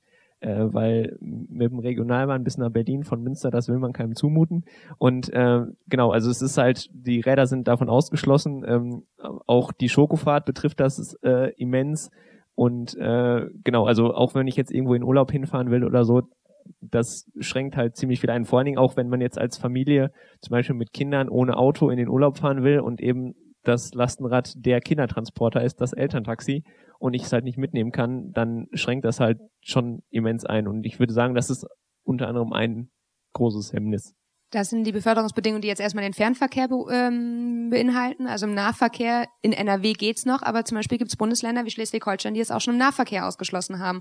Und gerade im Nahverkehr, also ich bin jetzt auch heute, weil ich von der Arbeit kam, von Düsseldorf hierhin, mit dem Zug halt gefahren mit dem Lastenrad und habe gemerkt, wie irre schwer das ist. Also auch schon am Bahnhof allein diese Treppen hochzukommen. Ich hatte sehr nette Männer, die mir da geholfen haben, aber ohne ist das echt unmöglich, weil zumindest in Düsseldorf und auch in Dortmund Aufzüge sind da, also Aufzüge, wo ein Lastenrad reinpasst, wobei ich selbst Aufzüge schon erlebt habe, wo mein normales Fahrrad nicht reinpasst, ähm, sind da Fehlanzeige. Und damit haben wir wirklich dann wieder die Einschränkung. Und gerade wenn ich halt eben sage, wie Simon sagte, ich fahre mit Familienurlaub und da ist halt das der Platz, wo meine beiden Kinder oder mein Kind fährt zwar Fahrrad, ist aber halt noch unter zehn Jahre alt und schafft vielleicht nicht die Strecken und ich möchte das Backup haben, dass ich es reinsetzen kann, wird das halt schon wieder stark eingeschränkt. Und es geht ja gar nicht, da geht es ja nicht um den Alltagsverkehr, sondern wirklich um, um mehr, um dann wieder die größeren Strecken zurückzulegen, um dann wirklich eine vollwertige Alternative zum Auto zu sein. Da sagt die Bahn aber natürlich, ja, aber das nimmt so viel Platz weg und die anderen Fahrgäste. Ja, habe ich heute erlebt. Das waren nicht die Fahrräder, die den Platz weggenommen haben, sondern zu wenig Kapazität allgemein im Ruhrgebiet hier mit der, mit der Bahn durch die Gegend zu fahren. Also das ist ein grundsätzliches Problem, dass der ÖPNV an vielen Stellen wirklich stark gestärkt werden muss. Nicht nur müsste, sondern wirklich muss. Da müsste viel mehr passieren aktuell. Klar, die Kapazität aktuell ist gering, aber man könnte ja auch darauf reagieren. Ich wäre ja auch bereit, also ich finde das Ticket für das Fahrrad relativ günstig, gerade im Fernverkehr da, ich wäre auch bereit, mehr zu zahlen, wenn ich es mitnehmen kann. Dann muss man es halt entsprechend anpassen. Aber aktuell ist es zum Beispiel auch so, selbst wenn ich einen reservierten Platz habe, ich muss reservieren, wenn der Zug ausfällt oder zu voll ist, haben die immer noch die Hochheit und können mich vor die Tür setzen. Also das ist noch generell ein Punkt, wo die stark nachbessern müssten. Und letztendlich, eigentlich ist es auch schade, dass sie das nicht verstehen, dass sie nicht auf diesen Zug aufspringen. Sorry für diesen Wortwitz. Ähm, dass sie das nicht merken, dass da Potenzial hintersteht, dass man das vielleicht viel mehr ausbauen könnte und damit viel mehr noch Leute wieder dahin bekommen könnte. Also ich, glaube auch, dass, dass es gar nicht für so, also es ist ja nicht so, dass äh, jetzt, also zumindest in meiner Warnung nicht auf jeden, auf einmal alle ICs vollgestopft mit äh, Lastenrädern wären und man äh, täglich von irgendwelchen äh, Unfällen oder Behinderungen hören würde. Ähm, und äh, also ich bin äh,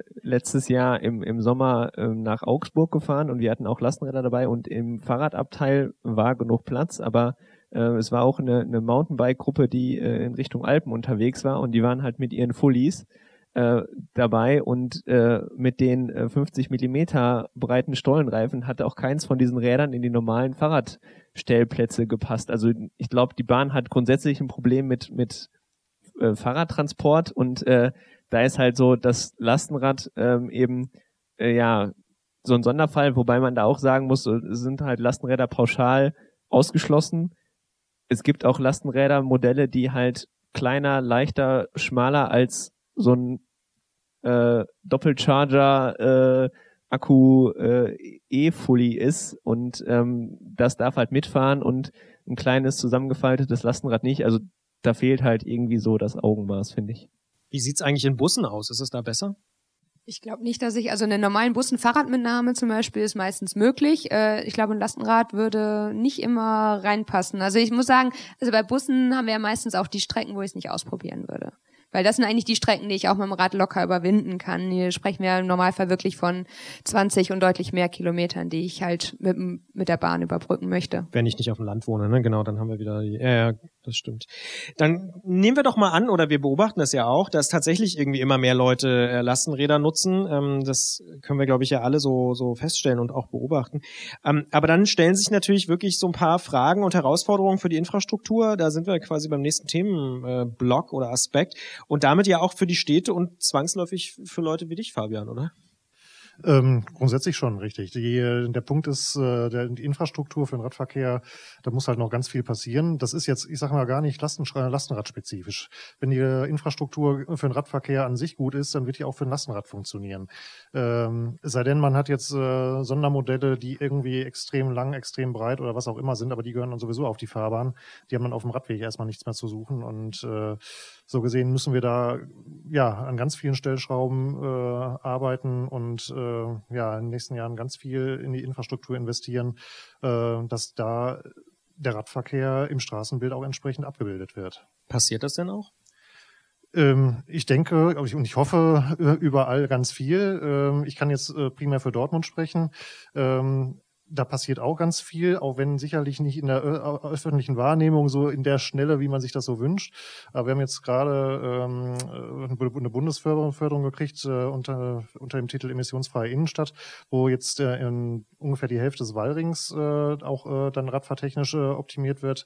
Da werden, äh, ich sag mal, ähnlich nach holländischem Vorbild äh, Radfahrinfrastruktur im Seitenraum äh, installiert, zwei Richtungsradwege auf beiden Seiten des Wallrings. Das ist eine ganz, äh, ist an der Stelle eine ganz schöne Sache, weil der, weil halt eine große Barrierewirkung darstellt. Viele haben sich gefragt oder wurden, wir wurden auch vielfach gefragt, warum nicht einfach eine Fahrspur wegnehmen. Hätte man auch machen können, wäre sicherlich auch gegangen, äh, würde aber die Verkehrsbeziehung nicht abbilden, weil äh, ein Zweirichtungsverkehr auf einer äh, weggenommenen Fahrspur ist dann auch wieder so ein Problem. Äh, deswegen haben wir uns erstmal jetzt in dem ersten Schritt für sowas entschieden. Ist aber nur ein erster kleiner Baustein. Da muss natürlich ganz, ganz viel mehr passieren. Äh, Es darf auch nicht auf die Innenstadt begrenzt sein. Da muss, äh, muss natürlich auch bis in die, bis an die Stadtgrenzen und dann in der nächsten Stadt natürlich auch weitergehen. Ein Beispiel oder ja, ich sag mal, seit vielen Jahren diskutiert und bis heute nicht viel passiert, ist der Radschnellweg Ruhr. Ähm, ich, äh, ist ja, ich will es jetzt, äh, ist eigentlich ist eine super tolle Idee, ist auch ein super tolles Projekt, aber wenn ich überlege, dass der RVR gesagt hat, zum, äh, äh, zu ihrem Jubiläum in 2020 soll das Ding fertig sein, davon sind wir noch weit entfernt. Dann schauen wir doch vielleicht mal tatsächlich ganz konkret auch auf das Thema Radweg. Also müssten die nicht dann ganz anders werden? Also mindestens breiter, aber möglicherweise ganz anders? Ja, aber breiter müssen sie auch, wie Fabian sagte schon, ohnehin werden. Dann auch ein normales Fahrrad. Wenn ich einen Anhänger habe, wo ich auch zwei Kinder drin transportieren kann, der Anhänger hat auch schon Überbreite. Das ist einmal die Radwegsbreite und einmal halt auch aber den Fußverkehr, den wir im Blick haben müssen. Und das ist, glaube ich, die, die radmäßig wirklich aktiv sind, auch städtisch aktiv sind. Ich bin es auch. Ähm, gerade das auch anprangern, weil häufig müssen wir uns den engen Raum auf den Bürgersteigen, wenn man sich das gerade am Wall anschaut, ich glaube vier oder bis zu sechs Spuren sind da und der Bürgersteig ist winzig klein und den teilen sich noch Radfahrer und Fußgänger. Und gerade Fußgänger, die ja das schwächste Mitglied erstmal im Verkehr sind, die müssen dabei geschützt werden. Und das ist, glaube ich, dann noch der, der Hauptpunkt. Je mehr Lastenräder unterwegs sind, die sind noch mal wuchtiger. Vielleicht auch, und wenn es mehr werden, letztendlich fehlt der Platz dann auch. Da muss man natürlich auch zusehen, dass man halt entsprechend die Fußgänger schützt. Ist es denn überhaupt möglich, einen Radweg Lastenrad fit zu machen oder muss man da nicht über neue Ideen nachdenken? Also ich persönlich bin dafür, auf der Straße zu fahren. Gut, Straße ist, äh, funktioniert immer, gar keine Frage. Äh, aber wie ich gerade schon sagte, also wenn, wenn man jetzt nicht von irgendwelchen Speziallastenrädern spricht, sondern äh, einspurige Lastenräder, da, dann, wenn man da die Ra- Radinfrastruktur vernünftig baut, also sprich nach den aktuellen Standards, äh, wie, wie, auch in- wie die auch in Richtlinien vorgegeben werden, dann funktionieren die auch für Lastenfahrräder. Das Problem ist, dass wir ganz viel Altradinfrastruktur haben, teilweise aus den 70er, 80er, 90er Jahren, äh, wo wir Radwegebreiten von noch nicht mal einem Meter haben. Dass die nicht funktionieren, da ist, da ist jeder Lenker ist breiter heute quasi. Also das, das, das kann nicht funktionieren. Das äh, braucht man niemandem zu erklären. Und da kann man aber auch nicht erwarten, dass die Leute dann mit so einer Infrastruktur klarkommen. Da schnauft schon jemand rechts von mir. Ähm, Münster. aus der Fahrradstadt in Anführungsstrichen. Münster gilt ja so als, als super Fahrradstadt, aber äh, es gibt nicht wenige Leute, die sagen, die Infrastruktur ist eher so 80er. Genau, also ihr habt das ja auch in eurer letzten Folge am Ende nochmal äh, besprochen, deshalb äh, nehme ich da diesen Ball auf. Ja, also die Infrastruktur ist halt, ja, 80er Jahre. Die war vielleicht zu dem Zeitpunkt mal auskömmlich, aber Münster ist halt auch nach wie vor eine sehr stark wachsende Stadt und der Verkehr hat halt auch zugenommen und ähm, wir also wir sagen halt immer auch, weil bei der Fahrradstadt Münster ähm, als Initiative, die sich da verkehrspolitisch einsetzt, die Leute ähm, äh, also Münster ist halt äh, keine Fahrradstadt, sondern nur eine Autostadt mit vielen Fahrrädern, weil wir haben halt auch bei 310.000 Einwohnern 300.000 PKWs, die täglich halt in die Stadt reinpendeln. Und ähm, dann ist es halt auch nicht mehr so cool, wenn man einen Model Split von 40 Prozent Radverkehrsanteil hat. Und ähm, gerade eben auch diese Radwegbreite bei uns sind ja gefühlt 99 Prozent aller Wege auch noch benutzungspflichtig. Das heißt, wenn ich da auch nur wage, auf der Fahrbahn zu fahren, werde ich sofort angehupt. Ähm, die Wege, die es dann aber gibt, die zu schmal sind, sind dann häufig auch zugeparkt. Ich glaube, das Leid kann man aus jeder Stadt in Deutschland klagen. Und ähm, ja, also bei uns halt, also gerade auch mit dieser Förderung und dem, dem Boom der Lastenräder, merkt man halt nochmal viel extremer, wie viel zu eng es eigentlich ist. Und das ist halt eben auch nicht nur ein Thema von Lastenrad, sondern eben grundsätzlich von, es ist zu wenig Platz für Radverkehr da. Und das ist halt nicht nur in allen anderen Städten so, sondern auch in Münster. Und es ist halt also, ne, wir sind ja jetzt auch nicht mehr Platz eins beim ADFC Fahrradklimatest. Gott sei Dank. Ähm, vielleicht äh, wacht da der ein oder andere mal auf. Aber eben genau dieses, ja, unter den Blinden ist der einäugige König, aber damit kann man sich halt auch nicht mehr rühmen. So, und auch da muss halt deutlich was passieren. Ich habe noch eine schlechte Nachricht. Ähm, wenn man nämlich mal drüber nachdenkt, wo man die Lastenräder überhaupt abstellen kann, also auf dem Fußweg, äh, in Häusern, Tiefgaragen und so weiter, dann sieht's auch nicht so doll aus. Also hier haben wir auch drei Räder jetzt in den Keller getragen irgendwie, um damit sie irgendwie sicher stehen. Äh, eins steht noch oben, eins steht, glaube ich, tatsächlich draußen, aber ähm, das, da, ja, da passt die aktuelle Infrastruktur auch überhaupt nicht, oder? Also wie seht ihr das im Alltag so? Also ich kann zum Beispiel aus Leipzig sagen, ich wüsste kaum ein Haus, wo man überhaupt ohne Treppen zu tragen das Ding überhaupt benutzen kann. Geschweige denn, wenn man im vierten Stock wohnt oder so. Aber selbst um es in den Hof zu bringen oder so, gibt's immer irgendwelche in diesen Alt Altbauwohnungen und Altbauhäusern äh, immer irgendwie Barrieren. Also man kommt eigentlich nirgendwo ebenerdig durch. Das ist richtig und es betrifft leider nicht nur die Altbaugebäude. Es ist äh, auch im Neubau wird da ganz viel äh, leider vergessen oder nicht mit eingeplant äh, oder bei der Genehmigung nicht entsprechend berücksichtigt. Also auch das, auch das ist ein Riesenproblem. Ähm, ja, aber das an sich, also jetzt unabhängig vom Lastenrad, das Thema Fahrrad abstellen, äh, ob das jetzt das normale Fahrrad ist oder ein Pedelec oder ein Lastenfahrrad, das ist bei ganz vielen äh, innerstädtischen Quartieren das Problem, dass die Häuser das in der Regel nicht hergeben, dass man irgendwelche Treppen tra- überwinden muss, was auch immer. Und äh, das für viele auch tatsächlich schon das Hemmnis ist, überhaupt das Fahrrad zu nutzen. Ähm, weil entweder steht es im Keller ähm, oder es steht draußen, äh, da steht es aber nicht sicher oder wie auch immer. Da gibt's Lösungen für, das ist ganz klar. Es ist, äh, also äh, wenn man es, also Lastenräder, die wird man jetzt nicht in Altbausubstanz irgendwo in die Häuser reinkriegen.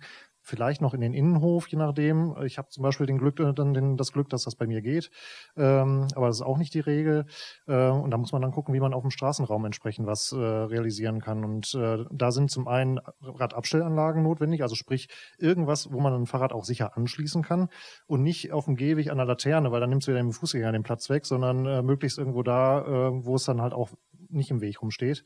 Und ähm, da sind wir jetzt zum Beispiel bei der Stadt Dortmund auch gerade dabei, ähm, von der Innenstadt anfangend, aber äh, das, nach und nach soll das auf die ganze Stadt ausgeweitet werden, äh, dass wir, ich sag mal, in einem Ras- Raster von 50 Metern, also alle 50 Meter eine Radabstellanlage, äh, versuchen wollen zu installieren. Was heißt das? So ein Bügel oder was? Oder Ähm, ja, nicht, nicht einen, sondern äh, zwei? in, der Re in der Regel äh, gucken wir, dass wir, ein dass wir äh, ja, mindestens äh, vier bis fünf dahin hin, hinstellen. Und äh, je nachdem, wel- welche Flächen es sind, äh, muss, entfällt dann auch ein Parkplatz oder ähnliches. Aber das muss man im Einzelfall dann sehen. Ähm, das wird, bereiten wir gerade vor. Das äh, wird eine relativ äh, ja, große Sache, hoffe ich, werden, auch werden, dass das, äh, dass das dann auch zeitnah umgesetzt wird, weil das vom Aufwand relativ überschaubar ist.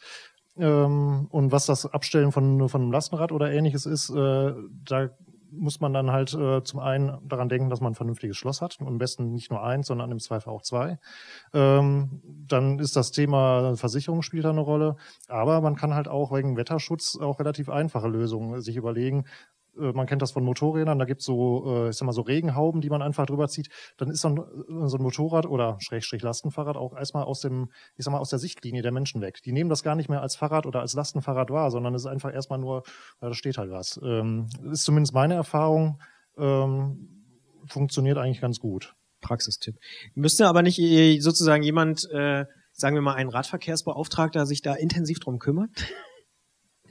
Ja, also in Wuppertal sind wir auch, wir ähm, sind mit der äh, Initiative Fahrradstadt Wuppertal auch an so einem runden Tisch und haben auch da Radverkehrsbeauftragte. Und gerade das Thema Abstellanlagen einfach nur im öffentlichen Raum ist halt wirklich ein wichtiges Thema, weil wenn ich zum Beispiel mit meinem Lastenrad einkaufen gehen möchte, fehlt es die- mir für die häufig. Ja. für die Bierkästen, ach, da gibt's doch gar keine Abstellanlagen, bei dem, wo ich häufiger gehe, aber auch bei den Supermärkten gibt's häufig schon keine Abstellanlagen, wo man vernünftig auch normale Räder hat man teilweise noch diese einfachen Felgenbrecher da, aber es betrifft halt wirklich deswegen ja auch alle Räder. Aber insbesondere für die Lastenräder muss es halt meistens ein bisschen mehr Platz einfach sein, also von der Länge her. Und das ist zum Beispiel auch bei einem Supermarkt in Wuppertal, da sind zwar schöne neue Abstellanlagen, aber der Raum ist so gering, dass ich da mich quer vorstellen muss, damit ich nicht den restlichen Straßenverkehr oder den fließenden Verkehr da irgendwie störe. Also ja, man muss insofern darauf achten, dass die Länge her, also dass es von der Länge her gegebenenfalls ein bisschen mehr Raum gibt und auch teilweise von der Breite. Ansonsten stimmt aber das, was Fabian sagt. Aber diese Abstellmöglichkeiten gerade innerstädtisch bei den Läden oder halt auch in den Quartieren, gerade auch in diesen Altbauquartieren, wo es noch enger zugeht, muss man es definitiv noch mehr berücksichtigen. Und halt auch so, es gibt auch mittlerweile viele Beispiele für E-Bike-Garagen, Fahrradgaragen, die müsste man entsprechend dann vielleicht auch ein bisschen mehr ausbauen. Wobei man in Wuppertal sagen muss, die, die es gibt, sind alles private Initiativen. Gibt's denn so, so den, den Königsweg, um dieses Problem zu lösen? Weil, ähm, ja, Abstellmöglichkeiten, also das hört man immer wieder, wenn man sich mit dem Thema beschäftigt. Also ich glaube, da sind wir halt dann ganz schnell bei der Grundsatzdiskussion von Flächengerechtigkeit. Also auf einem einem Pkw-Stellplatz kann ich halt ja die berühmten acht bis zehn Räder und auch vier bis fünf, je nachdem, Lastenräder abstellen und gerade in den Wohnquartieren und auch in den Innenstädten geht's dann halt eben darum, Parkraum von äh, Autos umzuwidmen eben für ja, Fahrräder und auch Lastenfahrräder und vor allen Dingen dann Lastenfahrräder auch zu berücksichtigen eben, was Kirsten gerade schon gesagt hat, eben die brauchen halt auch mehr Platz, auch gerade wenn ich ein, ein dreirädiges Rad habe mit einer großen Kiste vorne, da passe ich halt nicht neben zwei normale Fahrradbügel, die einen Abstand von einem Meter haben oder so. Und ähm, das muss einfach mitgedacht werden. Und äh, ja, dieses, diese Problematik betrifft halt eben dann nicht zwangsläufig nur Lastenräder, sondern eben ja insgesamt Radverkehr und dann geht es halt darum, wie teile ich den öffentlichen Raum auf und äh, welchen äh, Verkehrsmitteln gebe ich halt die Chance, äh, ja, zu parken. Also wir haben in Münster so viel innerstädtische Parkhäuser, ähm, die äh, halt für unendlich viele Staus sorgen am Samstagvormittag, weil die Leute halt bis mitten auf den Domplatz fahren müssen und äh, ja, drumherum stehen halt alle möglichen Fahrräder und auch Lastenräder halt auf dem Gehweg den Fußgängern rum und dann ist es eigentlich relativ einfach, wie man das Problem lösen könnte. Das hast du auch schon mal gesagt, ne? So eine Tiefgarage kann ganz praktisch sein oder auch äh, ein Parkhaus. Ja, also ich habe meine Wohnung, weil klar war, ich habe ein Lastenrad, habe die Wohnung bewusst ausgesucht mit eben Tiefgarage, wo ich in den Fahrradkeller ebenerdig reinkomme. Das war halt ein Kriterium, Auswahlkriterium, hätte auch länger dauern können dann. Äh, genau, aber Tiefgarage oder halt eben geschützter Raum oder eben sozial bewachter Raum. Das ist halt gerade bei höherwertigen Rädern allgemein noch ein ganz wichtiges Thema. Und Thema Parkhäuser, das Parkhaus im Wuppertal Hauptbahnhof wird nicht so gut angenommen, deswegen wird da demnächst umgewidmet und wir bekommen nämlich Flächen da, weil die paar Abstellbügel, die vorm Hauptbahnhof sind, sind selbst im Winter gnadenlos überfüllt. Ihr habt wohl keinen Dom in Wuppertal. Mm, nee, aber eine Schwebebahn, es ist- lohnt sich auch deswegen Stimmt. hinzukommen. Tuffi. Ich erinnere mich an Tuffi. Das ist einige Jahre her. In der Schwebebahn würde ich auch kein Fahrrad mitnehmen. Also ein Faltrad ja, aber andere jetzt nicht mehr unbedingt. Ähm, ja, aber da wird's umgewidmet, weil auch die Abstandanlagen, die da draußen sind, die sind so eng, das sagte Simon gerade, die sind teilweise so eng beieinander, die Bügel. Da ist selbst schon zwei Räder jeweils an die Seite zu bekommen, ist schon irre schwer, gerade auch mit den breiten Lenkern oder Pedalen und Rädern.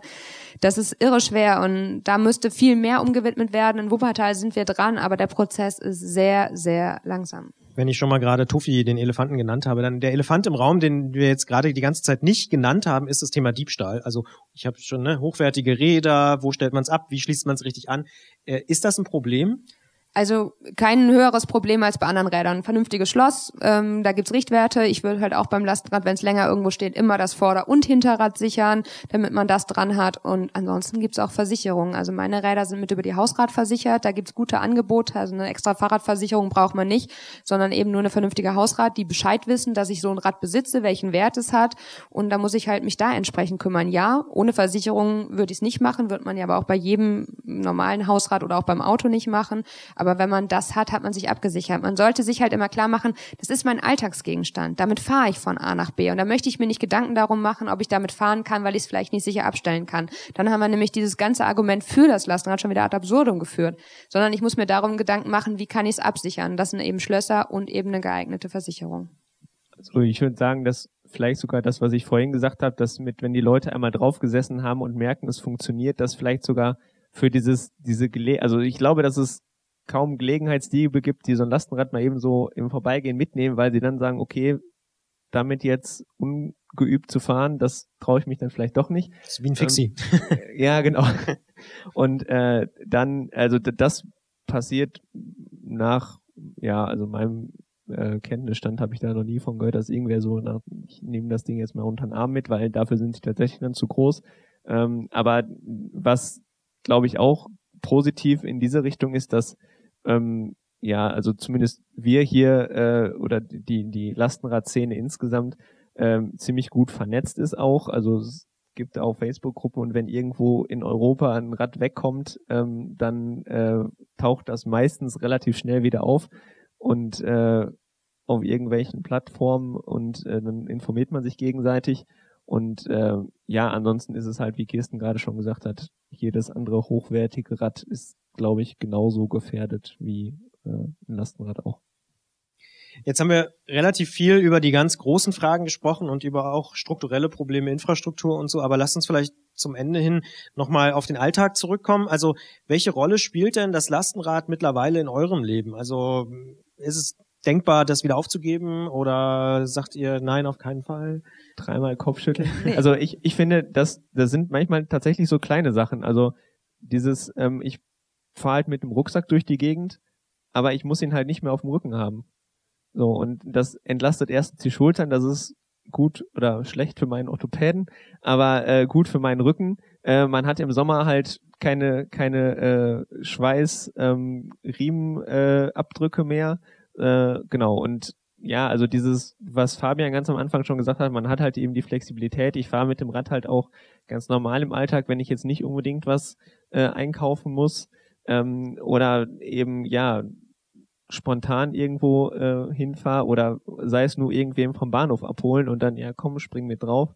Ähm, ich habe halt auch so dieses, also gerade jetzt bei dem Rad, was was ich selber habe, auch äh, so man hat halt immer eine Bank für zwei dabei und äh, man kann sich halt auf die Ladefläche setzen und ähm, das ist halt super. In diversen Situationen schon erlebt, dass man einfach sagt, so komm, wir setzen uns jetzt hier mal hin, weil es eine schöne Aussicht oder so.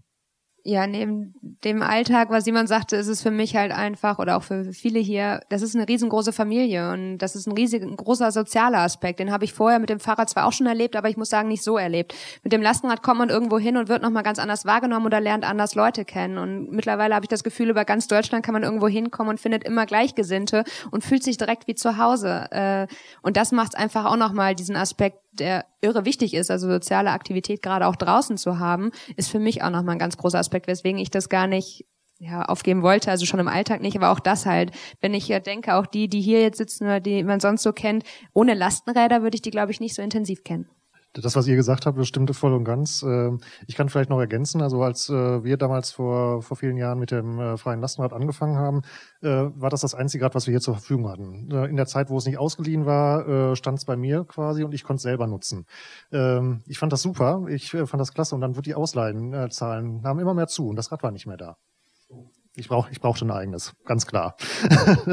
und heute äh, ist, ist es so, dass ich ein eigenes habe und mittlerweile mir mit ein paar weiteren Leuten noch ein elektrisches teile, weil das sich ja auch gezeigt hat, dass sich manche Sachen dann mit äh, E-Antrieb einfach einfacher ab, äh, ja, abfahren lassen oder äh, erledigen lassen und dann äh, ja, so entwickelt sich das dann weiter. Also so war es bei Kirsten und mir auch. Also Ihr habt zwei, ne? Ihr mittlerweile jeweils. Also du hast ja, also zwei. pro Haushalt. Ja, genau. ja. Ähm, aber bei uns war es halt genauso. Wir, also ich habe in Wuppertal studiert, daher kennen wir uns auch. Und ähm, eben mit Fienchen, mit dem freien Lastenrad. Und wenn man dann da auch im, im Team ist, quasi, hat man da nochmal näheren Zugriff, auch wenn es halt eben nicht ausgeliehen ist. Okay, ich fahre mal eben für zwei Stunden einkaufen. Für mich bedeutete das halt von Wuppertal, der Südstadt, einmal durchs Tal, auf der anderen Seite wieder hoch, nur um dieses Rad zu holen. Und äh, dann ist eben genau das gleiche passiert, was Fabian gerade gesagt hat. Die Ausleihzahlen sind gestiegen, es war halt nicht mehr so verfügbar und die logische Konsequenz halt, okay, dann brauche ich jetzt halt ein eigenes. Und ähm, dann haben wir uns halt eben ja zwei Rahmensets gekauft, die dann auch noch zusammen aufgebaut. Also meine Schrauberfähigkeiten sind dadurch auch immens gewachsen. und ähm, ja, eben dieser äh, Sozialaspekt. Und bei mir ist es jetzt tatsächlich auch so, beziehungsweise bei uns, meine Freundin hat auch eins und äh, ja, wir verleihen die halt eben auch im Freundeskreis so quasi das eigene kleine freie Lastenrad im, im Bekanntenkreis für Leute, die eben dann im vierten Stock Altbau wohnen und keine Möglichkeit haben, es zu teilen. Und äh, ja, eben auch dieser Community-Aspekt, dass man eben äh, über dieses Rad vielleicht mehr als über andere Räder, also bestimmt gibt's auch eine Mountainbike-Community und eine Rennrad-Community und so, aber das ist, glaube ich, nochmal was ganz anderes. Also vielleicht ist es auch, weil es noch ein bisschen kleiner ist, aber das möchte ich auf jeden Fall nicht mehr missen. Und Kirsten, du hast auch erzählt, du hast nicht nur, ich habe, warte, ich erinnere mich, äh, eine Spülmaschine, äh, sondern äh, und nicht nur Bierkästen, sondern fast im Prinzip einen kompletten Umzug mit dem Lastenrad auch gemacht.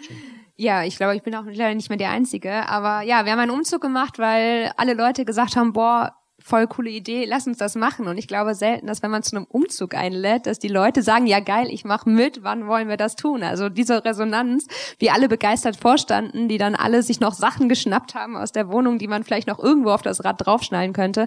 Ja, da hatten wir fünf Lastenräder plus noch Carla Cargo, einen Lastenradanhänger ähm, mit ordentlich Zuladung dabei und das war der Wahnsinn, wie die Leute halt aktiver letztendlich dabei waren als ich, die da umgezogen ist, weil es einfach was Cooles ist. Und wir sind auch da nicht den direkten Weg zur neuen Wohnung gefahren, muss man sagen, sondern sind noch Umwege gefahren, sind durch den Kreisverkehr nochmal eine extra Runde. Also solche Sachen, um das einfach zu zeigen. Und alle haben am Ende des Tages gesagt, voll geil, wann machen wir das nächste Mal? Also es geht. Und das ist aber auch wieder dieser Community-Aspekt. Das kann man nicht alleine. Das ist, muss man halt einfach so sehen. Das Lastenrad hat Kapazitätsgrenzen, aber durch diese Commu- Community übergeht man diese Kapazitätsgrenzen. Aber du ziehst jetzt nicht direkt morgen wieder um.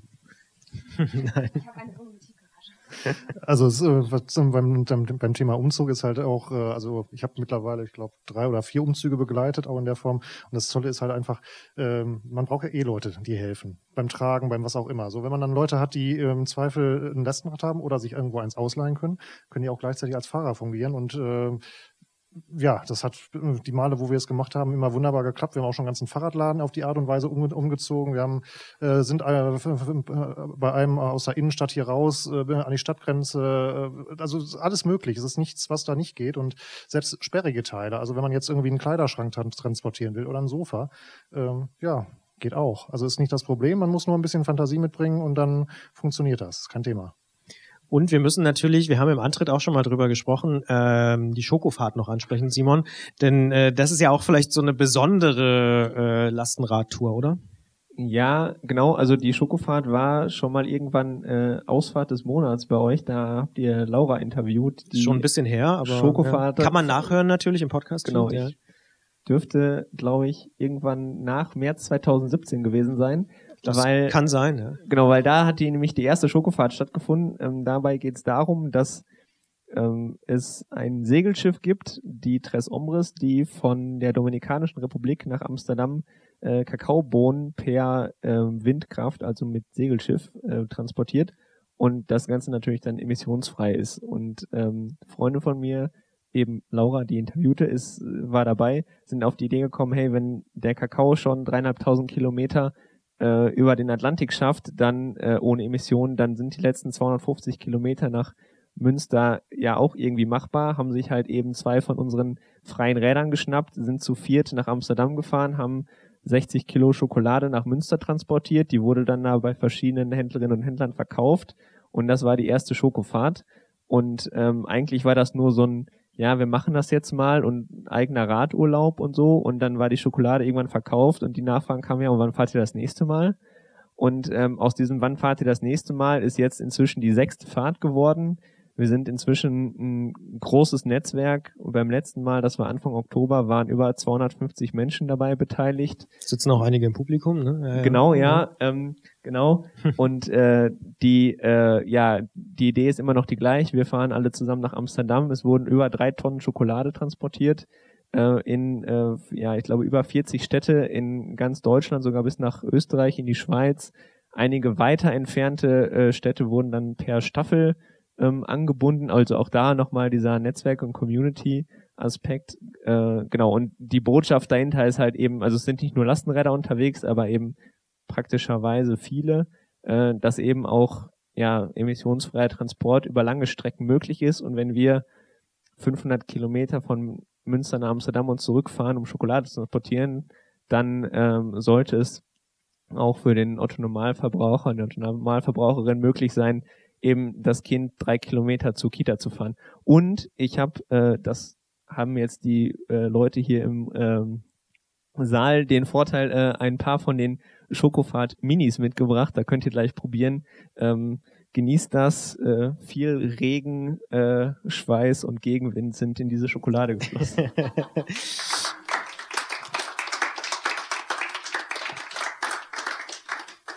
Und was man auch sagen kann, also nicht nur ähm, so als Vorbildcharakter für vielleicht Leute, die nur das Kind in die Kita fahren. Es gibt mittlerweile auch, ich habe gesehen, Kartoffelfahrt, Kaffeefahrt, Velohonig und sonst was. Also es gibt ganz viele Projekte, die sozusagen ähnliche Gedanken auch in sich tragen. Genau, also dieses, also äh, die, die Schokofahrt ist weit davon entfernt zu sagen, dass das irgendwie alltagstauglich ist oder so. Wir möchten halt eben, ja, also auf der einen Seite eben sagen, okay, nachhaltiger Transport ist möglich auch über diese Distanzen, auf der anderen Seite eben auch diesen Slow Food Gedanken oder eben bewussten Genuss, so, weil Schokolade ist ja auch eigentlich ein Luxusprodukt, was, also diese, den Aufwand, der den Transport beinhaltet, wenn ich sowas im Supermarkt kaufe, erfahrbar, also im doppelten Wortsinn zu machen, wenn man eben nämlich 500 Kilometer durch niederländischen Regen gefahren ist, dann weiß man ganz genau, was für ein Aufwand da eigentlich hintersteckt. Und ähm, genau, da gibt's halt inzwischen diverse Nachahmer, die das halt in viel, viel kleineren ähm, Varianten machen. Zum Beispiel eben die Kartoffelfahrt, das ist eine Gruppe aus Mönchengladbach, da gibt's irgendwie so einen Biobauernhof außerhalb der Stadtgrenze, die fahren halt, glaube ich, inzwischen regelmäßig mit drei, vier Rädern ähm, dahin, packen die Räder voll mit Kartoffeln und fahren die halt in die Innenstadt zum Markt. Und gerade genau das ist halt eben der, dieser Aspekt zu sagen, okay, diese Logistik auf den kleinen Wegen, wir hatten es vorhin, die letzte Meile, ähm, das kann halt mit einem Lastenrad passieren. Und wenn man das dann eben auch noch in der Gruppe zusammen macht, dann äh, macht es auch noch Spaß. Stichwort Spaß, das ist vielleicht äh, der letzte Aspekt, den wir noch äh, besprechen, bevor wir die Runde vielleicht auch nochmal öffnen für Fragen aus dem Publikum. Ähm, ich glaube, du hast es auch schon angesprochen kurz, äh, Fabian. Es gibt natürlich auch so Cargo Bike Racing und so. Und du machst das, glaube ich, auch, Simon, ne? Wir machen das alle. Also ich glaube, Fabian hat da das, zumindest für NRW, das, das Recht äh, zu behaupten, dass Dortmund das älteste Lastenradrennen hat. Deshalb darf er das jetzt erklären. Okay, danke. ja, Lastenradrennen oder Cargo Bike Race ist, äh, ist eine feine Sache, hat halt auch ganz viel mit Community, Community zu tun, wie gerade schon gesagt. Äh, hat das Ganze auch, ich sag mal, auch stark zusammengeschweißt oder zusammengebracht äh, und vor allem dann halt auch äh, über die jeweilige Stadtgrenze hinaus halt auch irgendwie so ein bisschen vernetzt. Ähm, läuft im Grunde genommen so ab, äh, gibt einen Termin, gibt eine Uhrzeit, ähm, man kommt da zusammen hin, es gibt eine Strecke, die ganz unterschiedlich aussehen kann und dann wird, äh, ja, je nachdem, in manchen Städten wird es, also es wird auch in manchen Städten unter, unterschiedlich gehandhabt, wird manchmal wird in Zweierteams, manchmal in Viererteams gegeneinander gestartet, manchmal auch äh, einzeln und dann gegen Zeit sozusagen. Es ist, äh, gibt da jetzt keine bestimmten Regeln, die das vorgeben, das macht jeder so, wie er lustig ist und da geht es tatsächlich um Spaß. Da geht es dann auch darum, äh, ja, ein paar Sachen zu transportieren. Auch das ist überall ein bisschen anders. Und ähm, genau, das Ganze ist dann, äh, ich weiß jetzt gar nicht, äh, das äh, hat, hatte, hatte sich dann auch so weit entwickelt, dass, äh, dass das Ganze schon so als Cargo, Cargo by Cup äh, in ganz äh, NRW-Deutschland sich entwickeln sollte. Ähm, und ähm, ich glaube, oben habe ich auch so eben ein Plakat gesehen dazu. Also Wir arbeiten dran. äh, hä, bitte? Wir arbeiten dran. Ja, ja, genau. Auf jeden Fall ähm, soll aber einfach den Spaß an der Sache zeigen. Und äh, der, der Ursprung des Ganzen äh, kommt halt auch aus Dänemark. Da gibt's äh, äh, ein Lastenradrennen, was seit, ich weiß gar nicht, wie viele Jahren jetzt mittlerweile gibt, aber das ist so der Klassiker.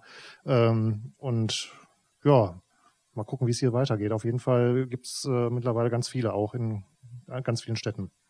Kirsten nickt auch ganz heftig. Ja, ich war auch in Kopenhagen dieses Jahr zum ersten Mal. Es war großartig. Ja, das Coole am Cargo Bike Race ist anders als jetzt zum Beispiel bei Radrennen oder Mountainbike Rennen. Es geht nicht nur um Schnelligkeit oder nicht nur um die Beine, weil halt hier das Laden noch ein ganz wichtiger Punkt ist. Also ich habe so viele Rennen jetzt beobachtet und ganz oft hat es sich beim Laden und Entladen vor allem auch entschieden, dass dann der, wo man dachte, das ist der haushohe Favorit, auf einmal dann letzter in seinem Lauf wurde.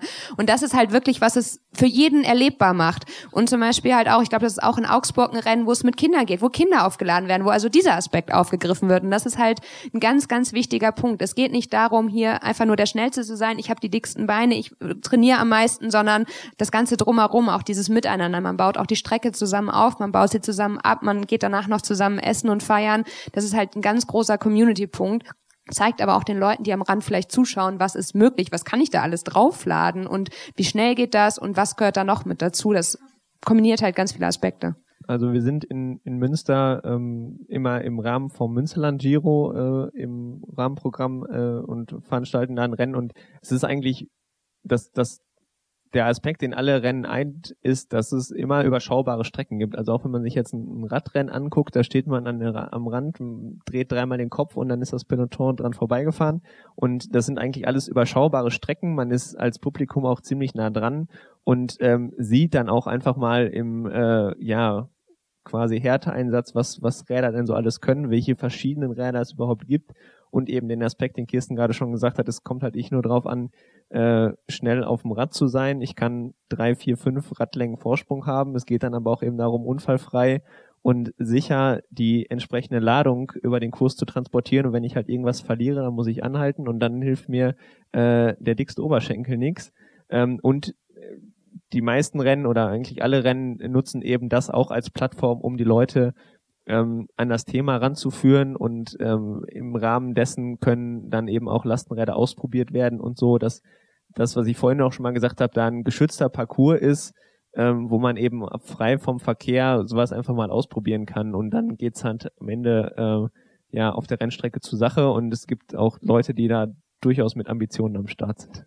Bevor wir jetzt ähm, dann wirklich langsam zum Ende kommen, würde ich aber natürlich, weil wir heute ja die besondere Situation haben, dass äh, Menschen auch uns nicht nur zuhören, sondern auch wirklich zusehen und dementsprechend mit im Raum sind, äh, die Möglichkeit zumindest geben. Gibt es denn Fragen aus dem Publikum, äh, die ihr den dreien hier stellen wollt? Eine Sache äh, ist wichtig ich komme vielleicht einfach mal so ein bisschen nach vorne, mal sehen, ob es jetzt schlimmes Feedback gibt oder so. Egal wer die Frage stellt, man muss nach vorne kommen und ins Mikro reden, weil sonst ist es nicht auf der Aufnahme und dann äh, können die Hörerinnen und Hörer das im Podcast nicht hören. Ich kann auch noch ein bisschen entgegenkommen. Ich hoffe, wie gesagt, dass wir jetzt hier kein schlimmes Feedback geben. Hier gibt es auf jeden Fall eine Frage. Ähm, ihr wollt jemanden von einer großen Supermarktkette überzeugen, äh, dass sie nicht immer mit dem Auto an den Kunden liefern. Also ich weiß von einer Supermarktkette in Dortmund, ich sage jetzt keinen Namen, da hat sie jemand aufgegeben, weil die Geschäftsführung mitmachen wollte. Welche Argumente bringt er? Wie schafft ihr es zu sagen, hey, es ist völlig ver verständlich, ihr müsst einen LKW anliefern, es sind so große Mengen, das hat er gesagt, aber wie überzeugt ihr die, dass die mit dem Lastenrad zum Endkunden oder Kundin ausliefern? Radverkehrsbeauftragter der Stadt Dortmund. Was sagst du? Das äh, ist eine nicht ganz einfache Frage, weil man die auch nicht äh, glaub, äh, so einfach äh, mit einer ähm, ja, ähm, Standardantwort beantworten kann. Das hängt sehr stark, glaube ich, davon auch von den Rahmenbedingungen ab. Ähm, man kann versuchen, äh, es aber im, im, Kontext äh, Kosten zu argumentieren. Das äh, ist aber im ersten Moment nicht unbedingt das äh, alleinige Kriterium, weil so ein Rad muss natürlich auch erstmal angeschafft werden, wenn es nicht da ist. Ähm, aber grundsätzlich ist im Betrieb so ein Lastenrad günstiger als ein Auto. Ähm, ein anderer Punkt ist, äh, dass man versuchen kann, äh, auch in Bezug auf die Flexibilität und die Schnelligkeit zu argumentieren, dass so ein Lastenrad einfach nicht im Stau steht, äh, während ein Auto halt äh, im Stau steht, es muss einen Parkplatz suchen und so weiter und so fort. Das sind natürlich Punkte. Ähm, ja, hier gibt's noch weitere Ideen. Ja, was ich da, ähm, also einmal, wir müssen jetzt auch gucken, welches Lastenrad ist dann das Richtige. Das hatte Fabian mehrmals auch schon angesprochen. Es gibt ja auch eben dreirädrige Lastenräder, also so richtige Radkutschen mit großem Aufbau hinten, ähm, wo deutlich mehr reinpasst. Oder es gibt auch ähm, International Cargo Bike Festival, ähm, eine große Cargo Bike Messe, die äh, aus Holland kommt und also auch da stattfindet. Ähm, da habe ich auch Räder gesehen, die noch deutlich größer waren, deutliche Aufbauten hatten, die man einfach runternehmen kann, wie so Container zum Beispiel, die man runternehmen kann. Also man muss letztendlich nur das richtige Rad suchen. Und da würde ich noch mal das Thema ich entlaste Städte nach vorne bringen. Da kann man sich nämlich bewerben oder konnte man sich bewerben? Konnte man, ist leider vorbei. Gut, das war mir jetzt nicht bewusst, aber es gibt halt Möglichkeiten. Ich würde da letztendlich dann auch mit den Herstellern von Rädern letztendlich sprechen, um zu überlegen, ob man nicht so probeweise eins erstmal übernehmen könnte. Also es gibt ja deutlich größere Aufbauten, wie das Armadillo zum Beispiel, wo deutlich mehr drauf passt. Also man muss ja jetzt nicht immer von dem, womit wir durch die Gegend fahren, rechnen, sondern es gibt halt Lastenräder. In Düsseldorf ist GLS mittlerweile mit Lastenrädern unterwegs, mit so dreirädrigen Radkutschen, wo deutlich deutlich mehr drauf passt. Also man muss dann halt eben Ausschau halten oder denen zeigen, welche Räder es überhaupt gibt, dass man nicht von dem Standardrad, was wir für den Alltag nutzen, ausgehen sollte. Wolltest du noch was sagen, Simon? Ja. Dem ist nichts hinzuzufügen. Sehr gut. Hier gibt's noch zwei Fragen. Ich äh, komme mal, genau. Ja. Frage eins. ich mach's einfach. Ja, ähm, der Axel von der Velo Kitchen in Dortmund, ich habe keine Frage, sondern ich habe tatsächlich ein Beispiel dazu. Wir haben es ähm, geschafft, tatsächlich nicht einen Supermarkt, sondern ähm, einen Vermarkter einer Biokiste aufs Fahrrad zu bringen hier in Dortmund. Bestes Argument. Der ist auf uns zugekommen und sagt, die Leute ärgern sich über meine Transporter. Auf meinen Transportern steht mein Name, das ist mein Marketing. Wir liefern in einem dicht besiedelten Gebiet aus und meine Fahrer können nicht anders als in zweiter und dritter Reihe zu stehen. Argument für das Lastenrad, die stehen direkt vorm Haus. Und da ärgert sich keiner, wenn ein Lastenrad mal kurz auf dem Gehweg steht ähm, und auch zehn Minuten später wieder weg ist.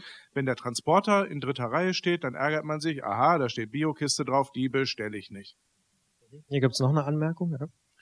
Der Tim auch von der Vedo Kitchen und auch von deinem Rudolf. Ähm, auch da tut sich jetzt im gewerblichen Bereich gerade sehr viel.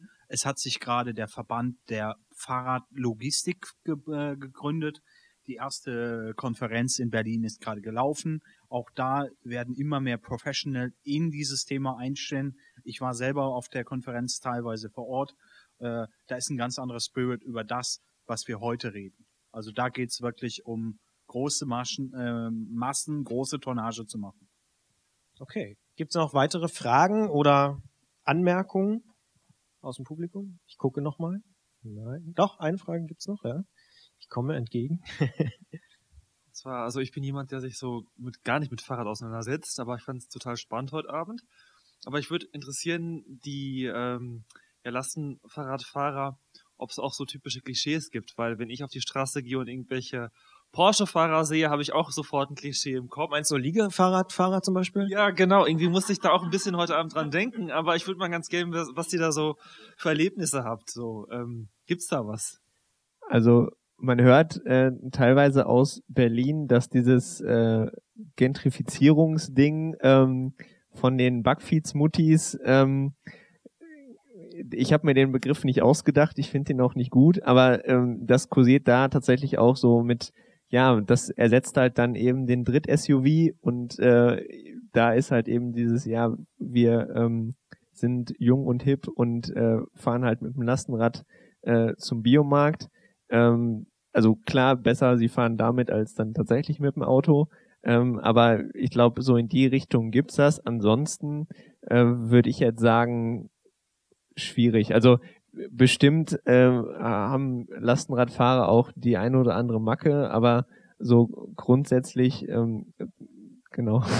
Nee, also ich glaube auch, also insgesamt deutlich weniger, als man sonst über bestimmte Fahrradszenen sagt, einfach weil die so verschieden sind, weil so viele Leute angesprochen werden. Aber Thema SUV, es gilt schon als SUV unter den Fahrrädern. Es ist halt in der Regel größer und breiter, also man kann das schon, also man hört es immer wieder, ich sag's auch spaßeshalber, ähm, auch auf der Straße merkt man es natürlich, man ist ein bisschen breiter, man ist ein bisschen größer. Ich erlebe das positiv, weil zumindest auch die Autos das deutlich besser wahrnehmen, als wenn ich auf meinem kleinen schwarzen Stadtrad unterwegs bin. Man kann es aber natürlich auch als Klischee sehen, als Statussymbol, auch ein Lastenfahrrad ist vielleicht teurer als ein normales Stadtrad. Also das kann man sehen, man hört es auch immer wieder, aber nie so ernst wie über irgendwelche Carbon-Rennradfahrer oder eben Liegefahrradfahrer. So ein bisschen der VW-Bus unter den Fahrrädern auch so, oder? Ja. Ja, das kann man auch sagen. Aber die, äh, so was die Klischees angeht, also ich, es gibt viele, es gibt ein paar Leute, die da sowas äh, in den Mund nehmen, aber es ist äh, bei vielen eher so im Mund, äh, wie, wie, wie man es nutzen kann, was man damit, äh, also ne, was, äh, was quasi, äh, warum man das macht, wieso und überhaupt und äh, was man damit machen kann, wo so die Grenzen sind. Und äh, äh, so gesehen, das wird äh, bei einem SUV eher nicht so gefragt. Ist zumindest nicht mein Eindruck. Also da geht es eher um andere Dinge. Du, du bewegst dich in den falschen Blasen. Nein, aber ich glaube auch tatsächlich, dass eben, ähm, also ich meine, wir jetzt hier auch auf der Bühne beschäftigen uns mit dem Thema ja wirklich bis ins allerkleinste Detail, auch was die technische Ausstattung angeht. Wir haben unsere Räder selber aufgebaut und so. Das ist halt nochmal was ganz anderes als ähm, jetzt tatsächlich jemand, der sagt, oder als junge Familie aus rein praktischen Gründen, ich gehe jetzt zum Radhändler, kaufe mir das Rad, was da steht. Ähm, da kann ich trocken meine Kinder mit zur Kita bringen und äh, habe eigentlich keine emotionale Verbindung dazu, außer dass ich sage, das ist jetzt wirklich einfach nur ein Gebrauchsgegenstand, um von A nach B zu kommen. Ich glaube, da sind wir alle bisschen mehr emotionalisiert. Äh, von daher vielleicht ähm, ja auch vor allen Dingen nicht der Maßstab, aber so insgesamt glaube ich ist die Lastenradszene äh, auch sehr divers. Ähm, Gerade eben, weil es auch so verschiedene äh, Räder gibt und so. Also das ist da sehr vielfältig. Auf jeden Fall eine gute Frage. Aber also Batik-Shirts oder Lycra oder so sind kein Markenzeichen für Lastenradfahrer. Gibt's bestimmt, aber kein Markenzeichen. Also normalerweise fahre ich in ganz normalen Alltagsklamotten mit Jeans und Sneakern. Ähm, wenn man jetzt tatsächlich dann in Radurlaub fährt, auf dem Lastenrad auch, also auch super praktisch, einfach vorne eine Duffelbag draufschmeißen und man hat fertig gepackt man muss nicht mehr gucken, wie beim Bikepacking so, ich säge jetzt die Zahnbürste ab, weil es zu viel Gewicht ist. Ähm, und dann hat man vielleicht auch mal ein Lycra-Trikot an oder so, aber ich glaube, so pauschalisieren kann man dann nicht. Okay. Das war der Antrittsbesuch, äh, um auch mal ein Wortspiel äh, zu bringen, zumal heute bei Twitter, dass jemand äh, Kais, um ganz konkret den Namen zu nennen, äh, geschrieben hat, dass wir beim Antrittsbesuch sind. Und so ist es ja auch ein bisschen. Ich sage vielen Dank, Kirsten Haberer von der Fahrradstadt Wuppertal, ähm, dem Münsteraner Simon Krobak, der unter anderem den Podcast von Rädern produziert und natürlich dem Radverkehrsbeauftragten der Stadt Dortmund, Fabian Menkel, hier im Fahrradpodcast Antritt bei Detektor FM aufgenommen und produziert. Im November 2019 im Rekorder hier in Dortmund und unsere Live-Podcast-Premiere. Ich muss wirklich sagen, das hat sehr, sehr viel Spaß gemacht. Wahnsinn. Wir waren noch nie hier, wir waren noch nie in Dortmund, trotzdem sind äh, unzählige Menschen hier gekommen. Wir trinken gerne jetzt noch ein Bier, also wir sind noch hier. Ich höre, sehe auch Nicken, höre auch... Äh, es gibt, es gibt Schokolade. es gibt Schokolade, wir haben noch genau Schokofahrt-Schokolade. Ähm, ich bin Christian Bollert, empfehlt gern diesen Podcast gerne weiter, falls das eure erste Begegnung auch mit dem Antritt gewesen sein sollte. Abonniert uns auch gerne bei Apple Podcasts, dieser Google Podcasts oder von mir aus auch nehmt bei Spotify die Verfolgung auf. Die nächste reguläre Ausgabe folgt dann Anfang 2020 in diesem Podcast-Kanal, aller Voraussicht nach dann am 9. Januar 2020. Und das war's jetzt wirklich für diese Ausgabe. Bis bald. Schöne Grüße von Gerolf und Prost und Ciao.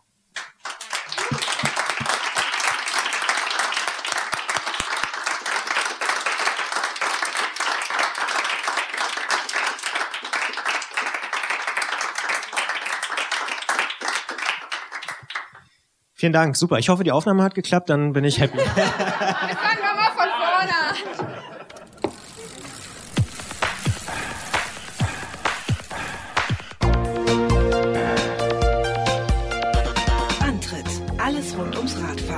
Detektor FM. Schönes Ding. Sagst du? Ja. Hast du was, äh, hast du noch was gelernt? Naja, obwohl, das ist wahrscheinlich auch ein bisschen vermessen, oder? Wie, was?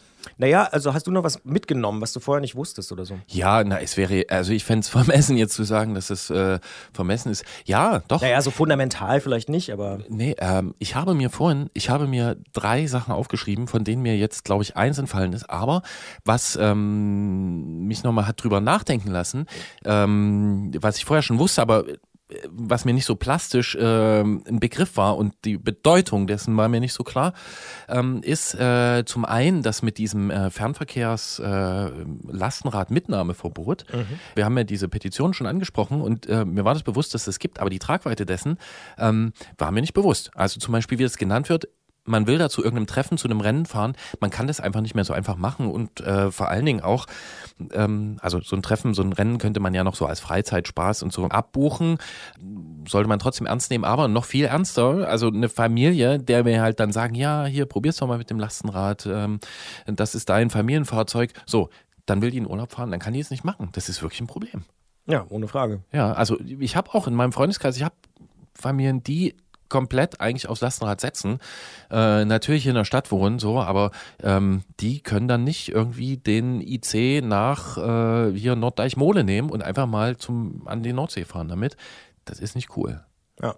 Ist definitiv ein Problem. Und ich sehe ehrlich gesagt auch nicht, dass das kurzfristig gelöst werden wird durch beispielsweise die Deutsche Bahn oder andere Bahnanbieter. Nee, das ist ja eh so ein Ding, ne? Das schwebt, weil, äh, also da muss er schon mal, da muss er eigentlich nachhaken.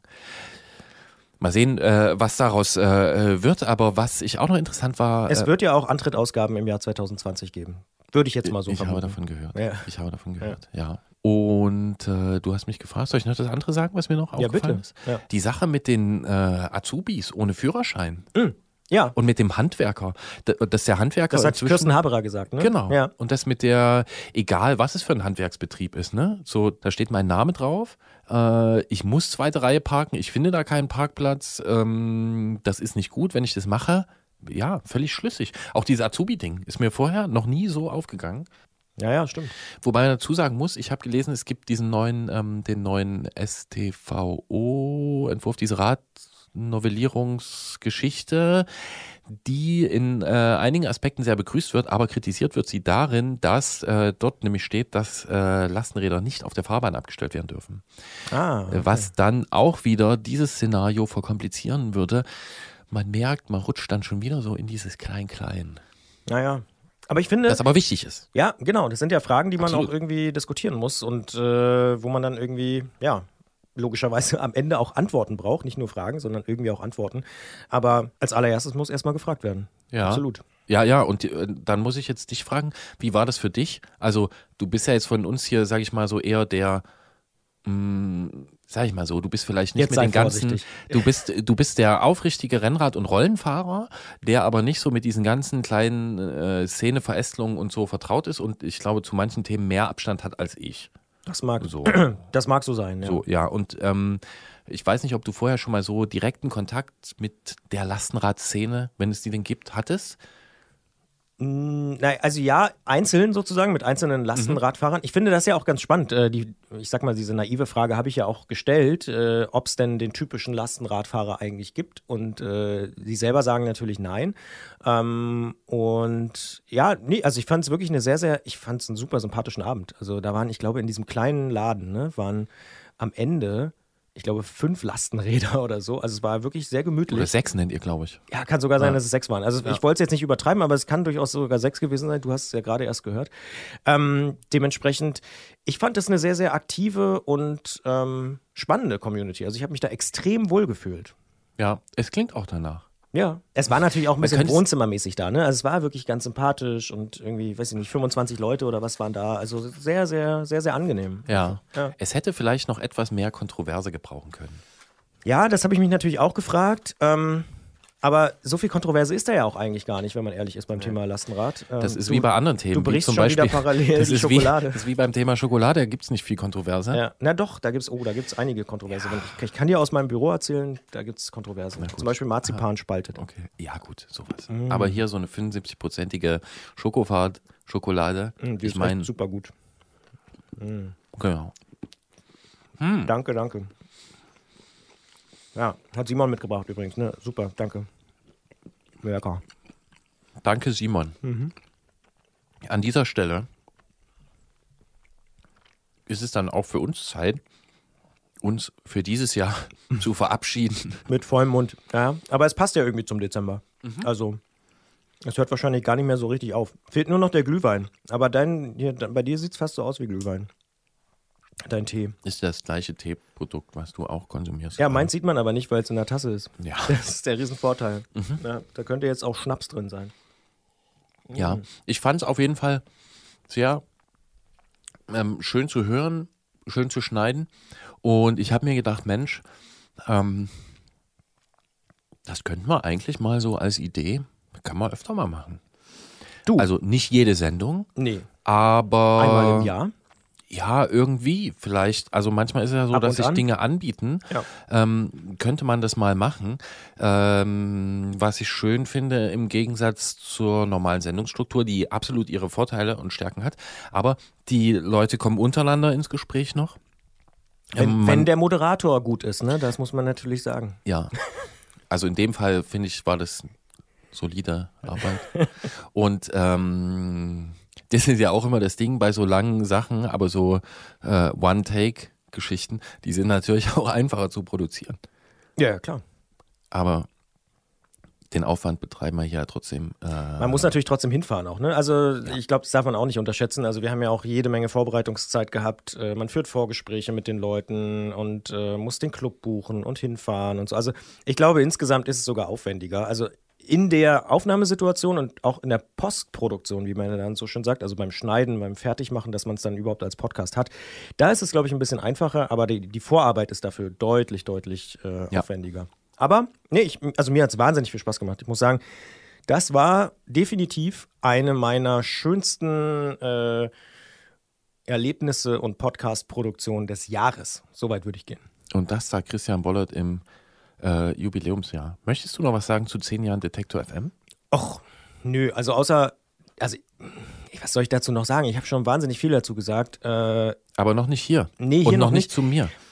Ich bin wahnsinnig ähm, dankbar. Das trifft es, glaube ich, tatsächlich ganz gut, wie das so gelaufen ist die letzten zehn Jahre und wo wir jetzt stehen und wie sich das alles so entwickelt, dass immer mehr Leute unsere Podcasts hören und dass wir überhaupt zehn Jahre alt geworden sind. Das ist der Knaller. Also diese Woche hier, wo wir unterwegs waren, unter anderem mit Antritt, das war irgendwie Roadtrip. Roadtrip, äh, Band on Tour, Endorphinrausch, Mhm. würde ich sagen. Mit einem großen Finale dann am Samstag mit den Shoutout-Louds, wo man irgendwie laut mitgegrölt hat und Lars Eidinger als DJ und so. Also das ist schon krass. Das ist eine krasse Reise. Also wirklich im übertragenen Sinne, was so hier die letzten Jahre passiert ist. Äh, Wahnsinn. Also ich bin super happy und dankbar. Wo stehen wir denn? Oder also wo steht denn dieses Funkhaus? Äh, insgesamt oder also Ja, weil du sagst so, es ist toll, wo wir stehen. Mhm. Ähm, Naja, ich meine, Detector FM ist einfach einer der führenden Podcast-Anbieter in Deutschland, die nicht zu einem großen Medienhaus gehören. Also die nicht zu einem Verlag gehören, die nicht zu einem Radiosender gehören oder so, sondern wo einfach Leute privat das gegründet haben, vor zehn Jahren eben, ein bisschen mehr als zehn Jahre, aber vor zehn Jahren sind wir ja auf Sendung gegangen ähm, und haben die ersten Podcasts rausgejagt.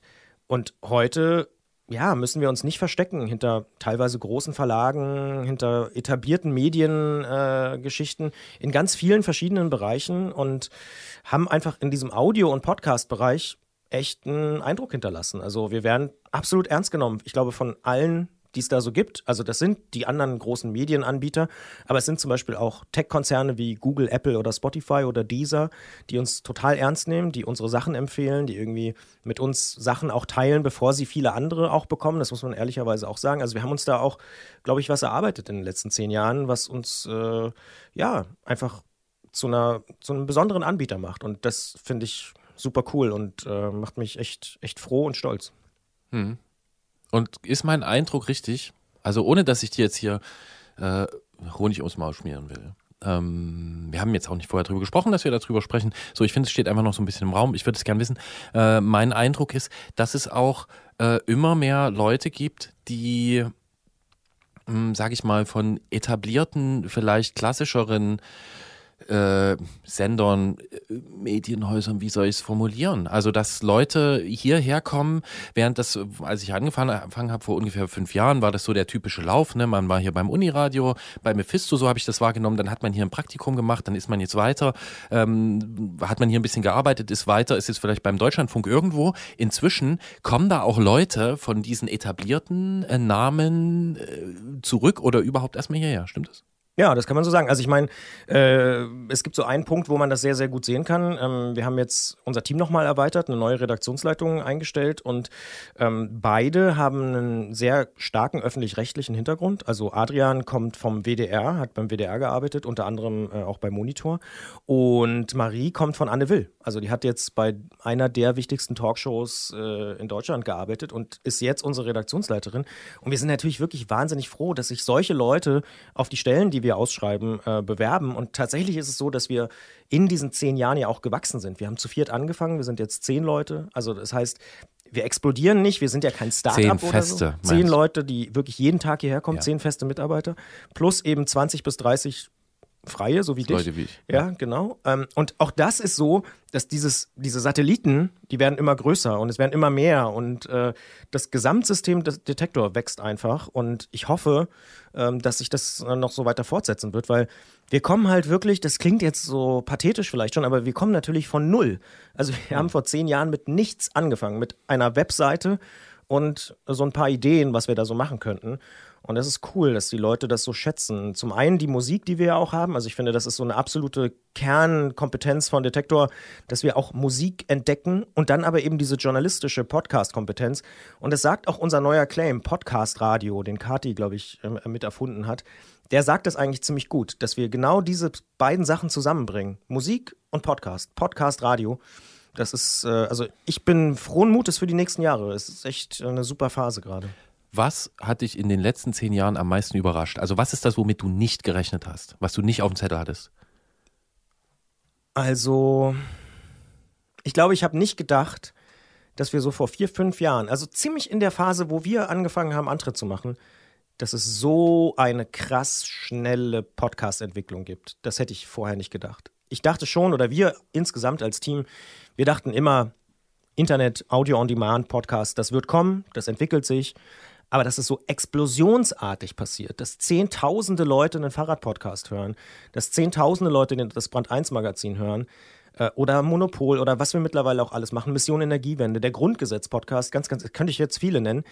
Das ist unglaublich. Und dass es tatsächlich so ist, dass wir auf einem relativ ähm, einheitlichen Spielfeld stehen mit allen anderen. Das ist tatsächlich auch, was mich jedes Mal so ein bisschen, also es wird da ein bisschen überhöht immer gesagt, äh, die Demokratisierung der Medien. Aber es stimmt schon. Wenn wir irgendwas hochladen bei Apple Podcasts oder Spotify, dann haben wir genauso eine gute Chance, gehört zu werden, wie die Kollegen vom Deutschlandfunk oder von der Süddeutschen Zeitung oder auch vom Tourmagazin oder so. Und ähm, das ist irgendwie cool. Also das macht Spaß, weil man, man steht gemeinsam am Start und die anderen haben wenig oder gar keinen Vorsprung. Manchmal haben sogar wir Vorsprung, weil wir schon länger da sind. Also das ist irgendwie ganz, das finde ich cool. Ja. Was hast du kommen sehen? Also was, wo fühlst du dich bestätigt? Mm, Ich glaube insgesamt, dass das ganze Thema Digitalisierung und Internet ähm, für, für den Medienbereich Audio äh, noch so eine Riesenrolle spielt. Das haben wir schon, glaube ich, sehr früh erkannt, 2008, 2009, als wir gesagt haben, wir machen das. Wir haben das ja nicht gemacht, weil wir dachten, das hat keine Zukunft und wir gucken mal, was passiert oder so, sondern das war schon so ein bisschen vorherzusehen. Ähm, und das haben wir, glaube ich, richtig gesehen und prognostiziert. Ja. Und wenn sich das mit dem Podcast so entwickelt hat, wie du es nicht vorhergesehen hast, ähm, gut, nicht vorhergesehen, dann kann man das jetzt auch schlecht in die Zukunft fragen. Aber ähm, hast du hast du ein Bild für die nächsten fünf Jahre, wie sich das entwickelt? Fünf kann ich nicht sagen, nee, zwölf Monate vielleicht. Okay. Ja. Also ich glaube aber, das ist auch, das finde ich tatsächlich das Spannende an, an dieser Phase, in der wir uns gerade befinden. Wir haben ja, wir leben ja in einer Zeit, wo alle Medien sich wahnsinnig äh, verändern, atomisieren, teilweise aber auch ganz neu sortieren und so. Ähm, alle anderen wissen es auch nicht. Also das ist eigentlich das Coole. Also egal mit wem ich rede, ob das jetzt äh, bei, beim Spiegel in der Chefredaktion ist oder bei der Süddeutschen oder egal, die wissen es alle nicht. Also alle arbeiten irgendwie daran, Wege zu finden, dass ihr Medium und ihr Produkt und das, was sie machen, da irgendwie erfolgreich ist. Aber wissen tut es gerade keiner. Und ähm, das ist eigentlich spannend. Und das, das bringt auch, glaube ich, so eine wahnsinnige Abwechslung rein. Also mir ist in diesen zehn Jahren ohne Mist nie langweilig gewesen. Ich habe nie vorm Computer gesessen und gedacht, oh, Spiegel Online ausgelesen oder so. Sondern glaube ich dir. Ganz im Gegenteil. Ja. Es, es, es passiert immer irgendwas, du musst immer irgendwas machen. Ähm, du kannst immer reagieren, aber das ist natürlich auch unsere Herausforderung. Also ohne Frage, das ist natürlich auch die, äh, die Kehrseite der Medaille. Wir müssen natürlich auch immer irgendwie innovativ sein, neue Formate irgendwie entwickeln und auch gucken, weiß ich nicht, soziale Netzwerke, was, was kommt da? Ist TikTok wichtig für Detektor FM? Diese Frage muss ich natürlich beantworten irgendwie. Ähm, und ja, das sind Fragen, die Mhm. wir natürlich regelmäßig diskutieren. Ich weiß noch, dass ich das Gefühl hatte, als ich vor, ich bin ja vor dem Antritt schon hierher gekommen, mit Antritt irgendwie im Kopf, aber ein paar Monate vorher, also inzwischen schon vor über fünf Jahren, ähm, dass ich so gemerkt habe, äh, hier ist so eine andere Stimmung. So, ne? Also ich kam ja so aus dem Printbereich und ich habe gemerkt, die hier, die sind auf der anderen Seite.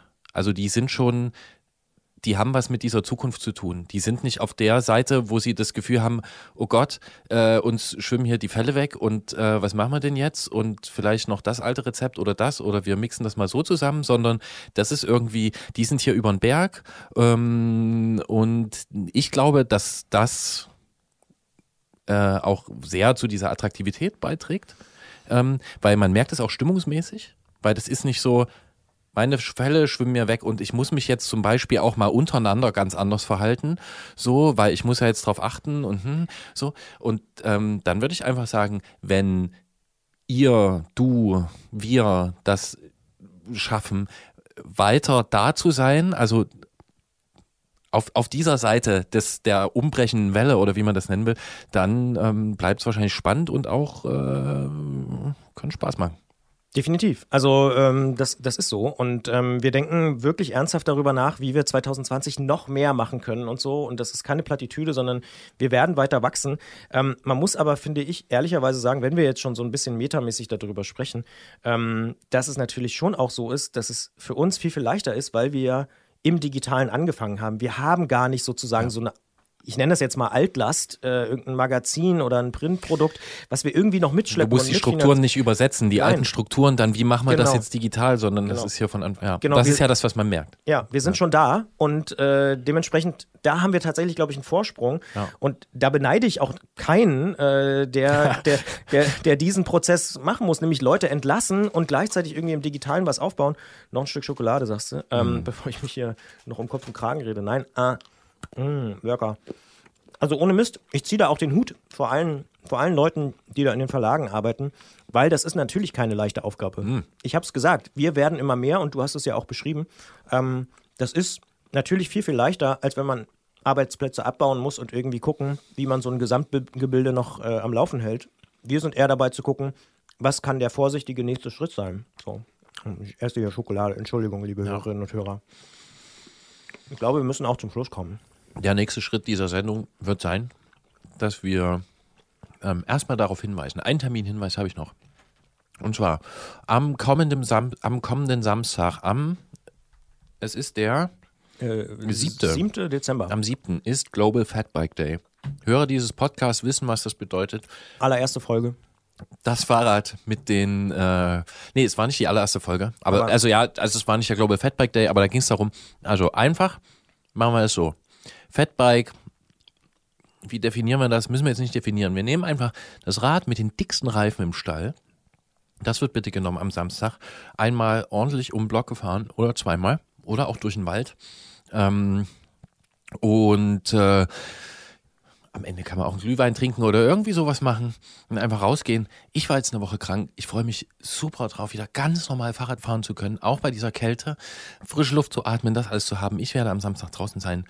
Und äh, ja, ansonsten äh, machen wir ein bisschen Weihnachten und kommen wieder nicht im gewohnten Rhythmus am ersten Donnerstag im Monat. Ja, das schaffen wir nicht, weil ich glaube, das ist der 2. Ja, das- Januar oder so. Das wäre ein Ja. bisschen fies. Aber am Ähm, 9. können wir, glaube ich, wieder da genau. sein. Das ist realistisch. Genau, wir Ja. kommen am 9. und äh, dann schauen wir mal, wie das im nächsten Jahr hier so weitergeht. Und äh, ja, frohes Fest, guten Rutsch und äh, vielen, vielen, vielen Dank fürs Zuhören.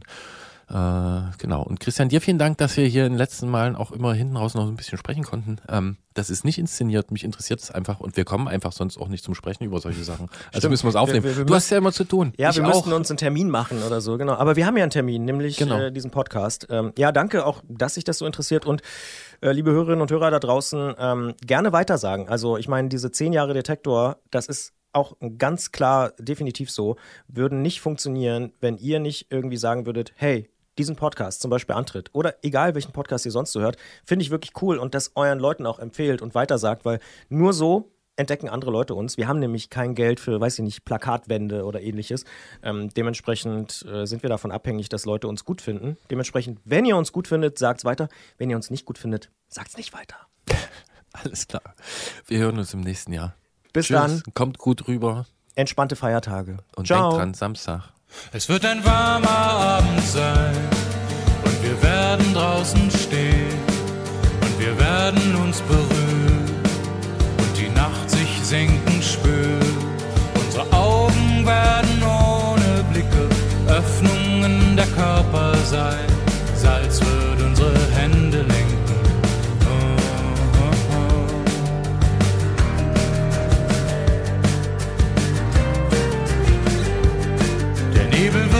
sanft umhüllen und wir werden uns verlieren. Die Feuchte unserer Haut und unseren Atem spüren. Kein Geist wird unseren Mund bewohnen, kein Schatten unser Herz. Wir werden unsere Schwere fühlen. Es wird ein warmer Abend sein und wir werden draußen stehen und wir werden uns berühren. Flüsse werden für uns singen, sie schenken uns den Schlaf. Wir werden ohne Träume sein.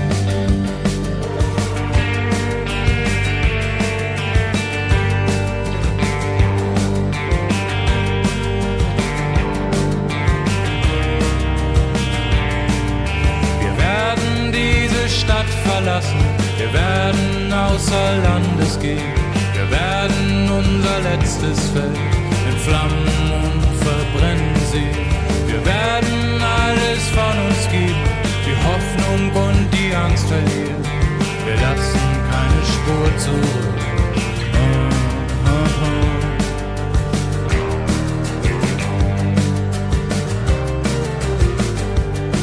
Es wird ein warmer